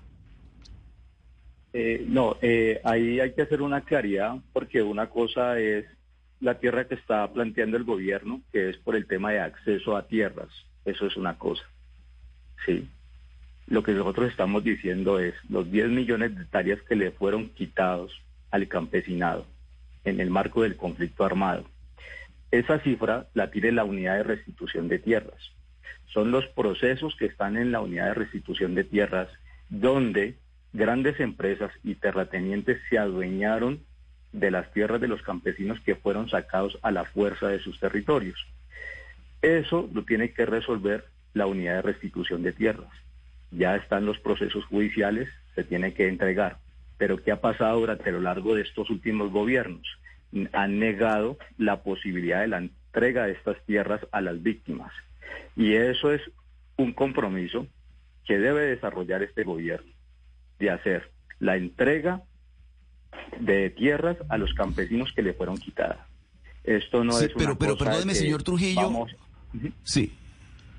Pero perdóneme, señor Trujillo, digamos que en el caso de tierras arrebatadas o tierras perdidas, también los ganaderos, por ejemplo, perdieron muchas tierras por cuenta de los secuestros, por cuenta del, mismo conflicto, digamos, solo que están en la otra orilla, no están en la orilla de, donde están ustedes en este momento. Entonces, ¿qué pasaría, por ejemplo, con esas tierras que también perdieron los ganaderos por cuenta del conflicto? ¿Esa no se incluye?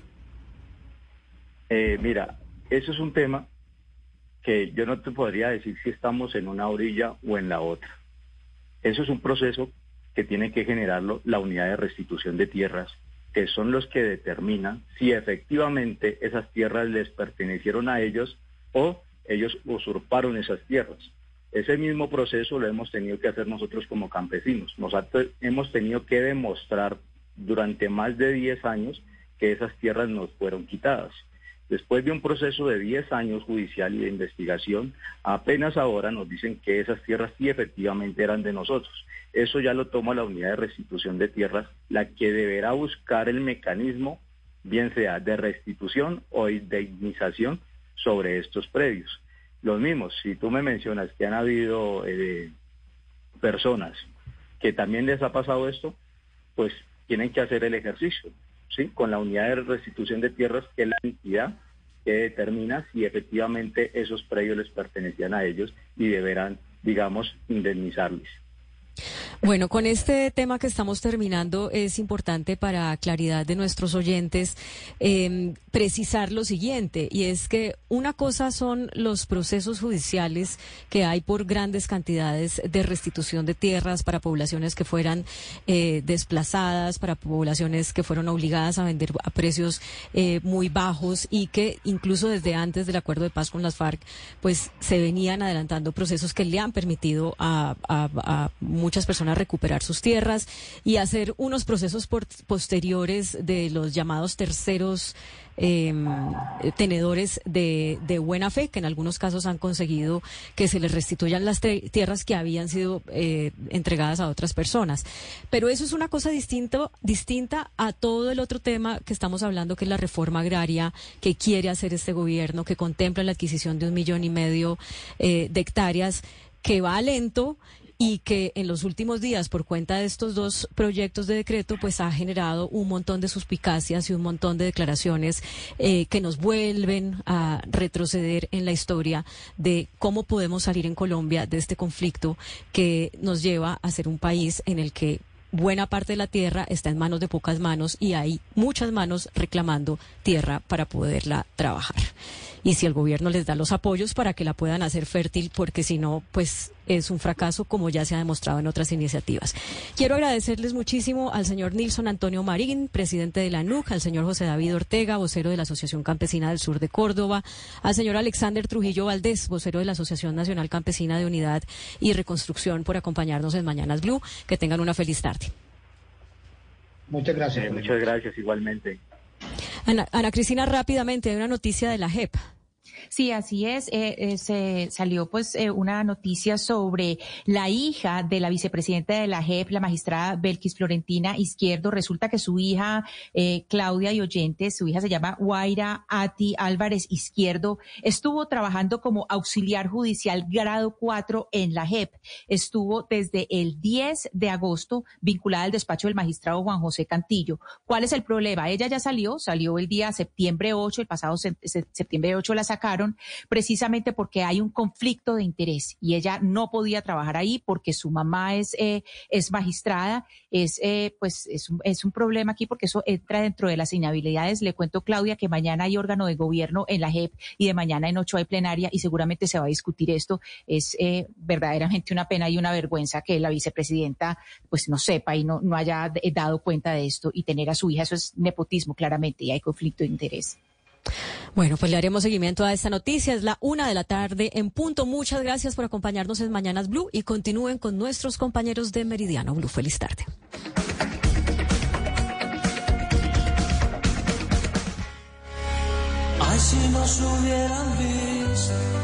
Continuamos en el mes del amor. Amor por nuestra selección Colombia. Colombia, Colombia, Colombia. Este martes, desde Chile Colombia. Te amo desde el primer momento en que te vi. En tiempos cuando hay gente que dice, ya no creo en el amor. Recordamos nuestro primer amor. Mi selección Colombia. Colombia, Chile. en Blue Radio y BlueRadio.com. Acompañando a nuestra selección Colombia siempre. No te pierdas las imágenes de este partido en nuestro canal de YouTube. Le ponemos cara a la radio. También al fútbol. Blue Radio, la alternativa.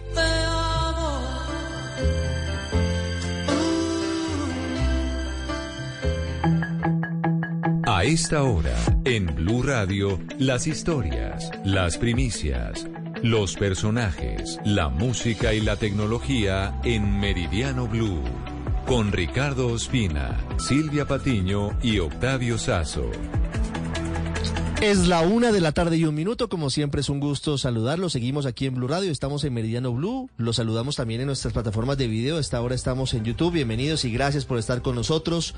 Les contamos a continuación lo más importante en Colombia y en el mundo. Atentos a esta información que acaba de revelar la Federación Nacional de Comerciantes. Dice que la deuda que tiene el gobierno con las gestoras farmacéuticas, con los dispensarios, pone en riesgo la entrega de medicamentos a millones de colombianos. Otra arista de la crisis que afronta el sistema de salud en Colombia. Marcela Peña.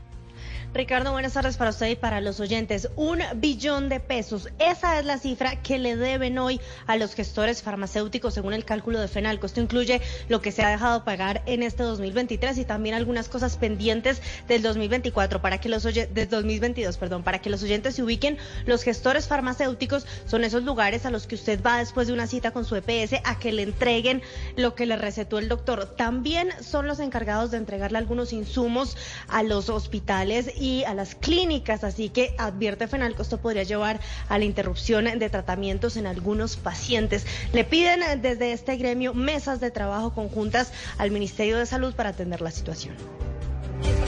Una 02 Cambia el reloj, una 03. La alcaldesa Claudia López acaba de hacer una durísima afirmación en torno a los disturbios, a los actos de terrorismo de algunos supuestos integrantes de la primera línea que intentaron incendiar el sábado pasado de nuevo el CAI del barrio La Gaitana en el noroccidente de Bogotá. Sin mencionar a Gustavo Bolívar y a Gustavo Petro, hoy presidente de Colombia, dijo que a los que una vez les funcionó el caos para llegar al poder, hoy no van a tener la misma suerte. Felipe García.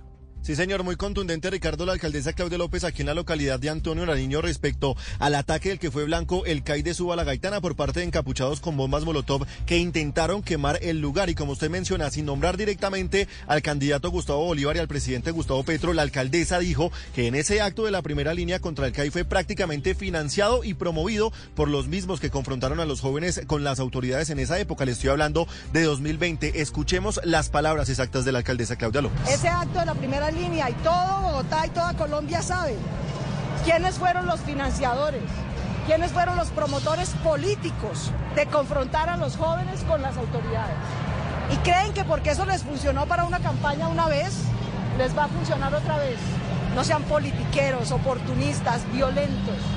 Respeten a las víctimas, respeten a Bogotá, que quiere justicia, claro, que quiere que eso nunca vuelva a ocurrir, que quiere reparación. Lo que no quiere es violencia. Politiqueros, oportunistas y violencios, entonces fueron las palabras de la alcaldesa Claudia López aquí en el lanzamiento de la manzana del cuidado número 20, Ricardo.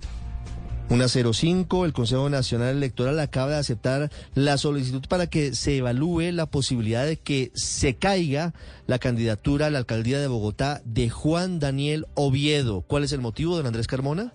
Muy buenas tardes. Mire, es una decisión tomada por la presidenta de la corporación, Fabiola Márquez, en el que se investigará la posible inhabilidad que habría incurrido el candidato a la alcaldía y exdirector del DANE, Juan Daniel Oviedo, por una presunta inhabilidad. Y esto tiene que ver con una solicitud que hizo el vicepresidente jurídico del Fondo Nacional de Garantías, solicitando analizar si Oviedo eh, tendría dicha inhabilidad por haber firmado un contrato de 106 millones de pesos con dicho fondo para alquilar una oficina de propiedad del candidato. La firma se dio el 20 de junio de 2023. Anote esta fecha, porque esto se podría interpretar como una inhabilidad a la ley 617 del año 2000 que obliga a los funcionarios que quieran participar en elecciones a no firmar contratos públicos un año antes. Si el Consejo determina hay tres días para presentar la contradicción y la defensa por parte de Oviedo. Si el Consejo determina que esta inhabilidad es válida, se le cae la candidatura a Oviedo y sacaría del juego a uno de los más importantes competidores por el Palacio del Líbano, Ricardo. Una 06 viajó el director de la policía a Washington. Tiene que ver con la presentación